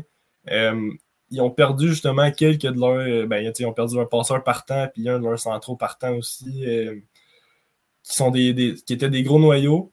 Donc, oui, leur niveau de jeu euh, va diminuer un peu, mais ça reste une super bonne équipe, puis on reste, on reste prêt justement euh, contre eux. Puis on voit aussi que leur, coaching staff et tout était super bon parce que quand on a joué contre eux, justement, en demi-finale, euh, on a vu qu'il était prêt pour nous, puis on, il avait besoin de jouer un gros match, puis ils ont joué un gros match pour nous sortir, euh, dire, de la finale d'or. Fait que, euh, tu sais, oui, c'est une grosse équipe, mais en fait, on ne sait pas encore c'est qui qu'on va prendre, mais peu importe c'est qui qu'on va affronter, ça va être pour se rendre en, finale d'or, ça c'est certain. Parce que là, le, but, c'est vraiment de battre ce, qui était, ce qui a été fait l'année passée. Ben, on va vous le souhaiter, on va vous le souhaiter. Pour terminer, toi, est-ce que tu as des visées après l'université? Parce qu'évidemment, tu as ta carrière universitaire à finir. Tu étais recru l'année passée, fait que tu deuxième année. Est-ce que euh, bon, le programme national, mais est-ce que professionnel, est-ce qu'il y a des choses comme ça que tu vises? Comment, comment ça se passe pour toi individuellement? Là, comment je pourrais dire, tes, visées là, pour, pour le, long terme? C'est sûr que aller jouer pro, c'est ce que je vois dans, dans, mon futur. Après l'université, oui, je veux finir mes, ma carrière universitaire, même mon coach qui me le dit c'est important de, se faire un nom avec, en gagnant plusieurs championnats consécutifs euh, ici. Donc, euh, c'est sûr que d'aller jouer pro, c'est quelque chose qui me tente justement d'être allé jouer au championnat mondial puis d'avoir vu justement les, autres équipes. De plus en plus de personnes, d'athlètes du Québec qui s'en vont jouer pro aussi. comme justement Raphaël vient qui est dans notre équipe euh, l'année passée, que lui est allé jouer en Autriche. Fait que là, on voit, on, regarde souvent ses matchs. Puis ça, donne le goût d'aller jouer, puis de passer au niveau supérieur aussi, puis de veux pas que ça soit ton travail. Ici, on peut, on peut dire que c'est notre travail pendant l'argent ne rentre pas autant que si c'était un vrai travail comme en, en Europe ou ailleurs. Mais c'est certain que c'est dans mon objectif. Puis même mon coach, il dit quand tu auras fini tes années, je t'aiderai à trouver une équipe avec ses contacts. Puis... Bon, excellent. on, va, pouvoir en profiter pour continuer de te regarder. C'est parfait, ça. C'est ça, ouais. Excellent. Ben écoute, euh, Jonathan, je te remercie infiniment du temps que tu as pris pour, euh, pour euh, faire le tour avec nous de, un, ton, ton parcours à toi, puis qu'est-ce qui se passe en ce moment avec le Vert et Or. La saison régulière est sur le point de, se finir. Il ne reste, pas, reste pas grand match à jouer après ça, les éliminatoires. Fait qu'on va suivre ça avec super grand intérêt. Puis, regarde, on, va, on peut juste te souhaiter bonne chance à toi, à ta gang, puis, comme je dis, là, en espérant vous suivre le plus longtemps possible. Ben oui, ben merci, en espérant que vous venez voir des, matchs n'importe quand. Ah, absolument, oui. Euh, moi, je vais y aller. Euh, donc, euh, oui, invitons les gens à aller voir ça. comme tu disais tantôt, 3000 personnes au, au, PEP, ça doit être une, belle ambiance. Fait que ce serait le fun de revivre ça ailleurs. exactement, exactement. Good, merci encore. Salut. All merci.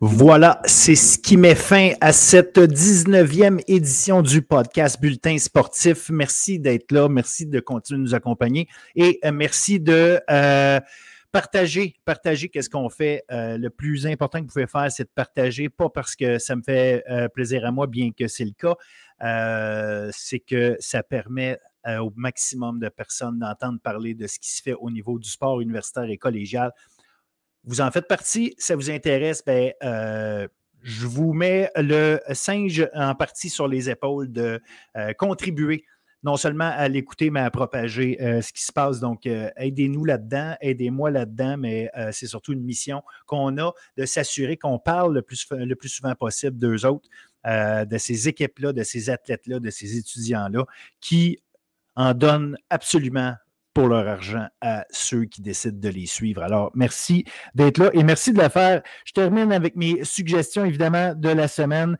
Basketball collégial féminin, Saint-Jean-Dawson, vendredi. Euh, chez les hommes, une rencontre au sommet. Onsic Vanier, vendredi également. Et Brébeuf sera à Montmorency. C'est aussi un match intéressant. Basketball universitaire féminin, Bishops, UCAM, deux fois en fin de semaine, c'est deux équipes au sommet du classement. Et euh, chez les hommes, avoir deux fois oui, également Concordia McGill pour. Euh, il y a une bataille qui est bien, bien, bien enclenchée entre euh, trois équipes pour le top 4, pour les positions 3, 4 et 5. Je vais finir par me faire comprendre. Donc, Concordia, McGill qui sont là-dedans. Important si McGill gagne ces deux matchs-là contre Concordia, qui, soit dit en passant, a perdu ses sept derniers matchs. On vous le rappelle, à ce moment-là, euh, les, choses pourraient bien changer euh, pour, euh, pour tout le monde. OK, OK, collégial féminin, John Abbott, Limoilou, dimanche, ça, ça va être un bon match collégial masculin.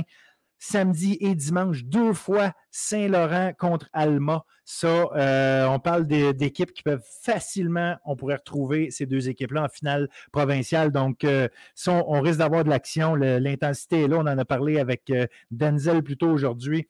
Euh, absolument, il euh, faut, essayer de, jeter un œil là-dessus. Et euh, je termine avec volleyball universitaire féminin.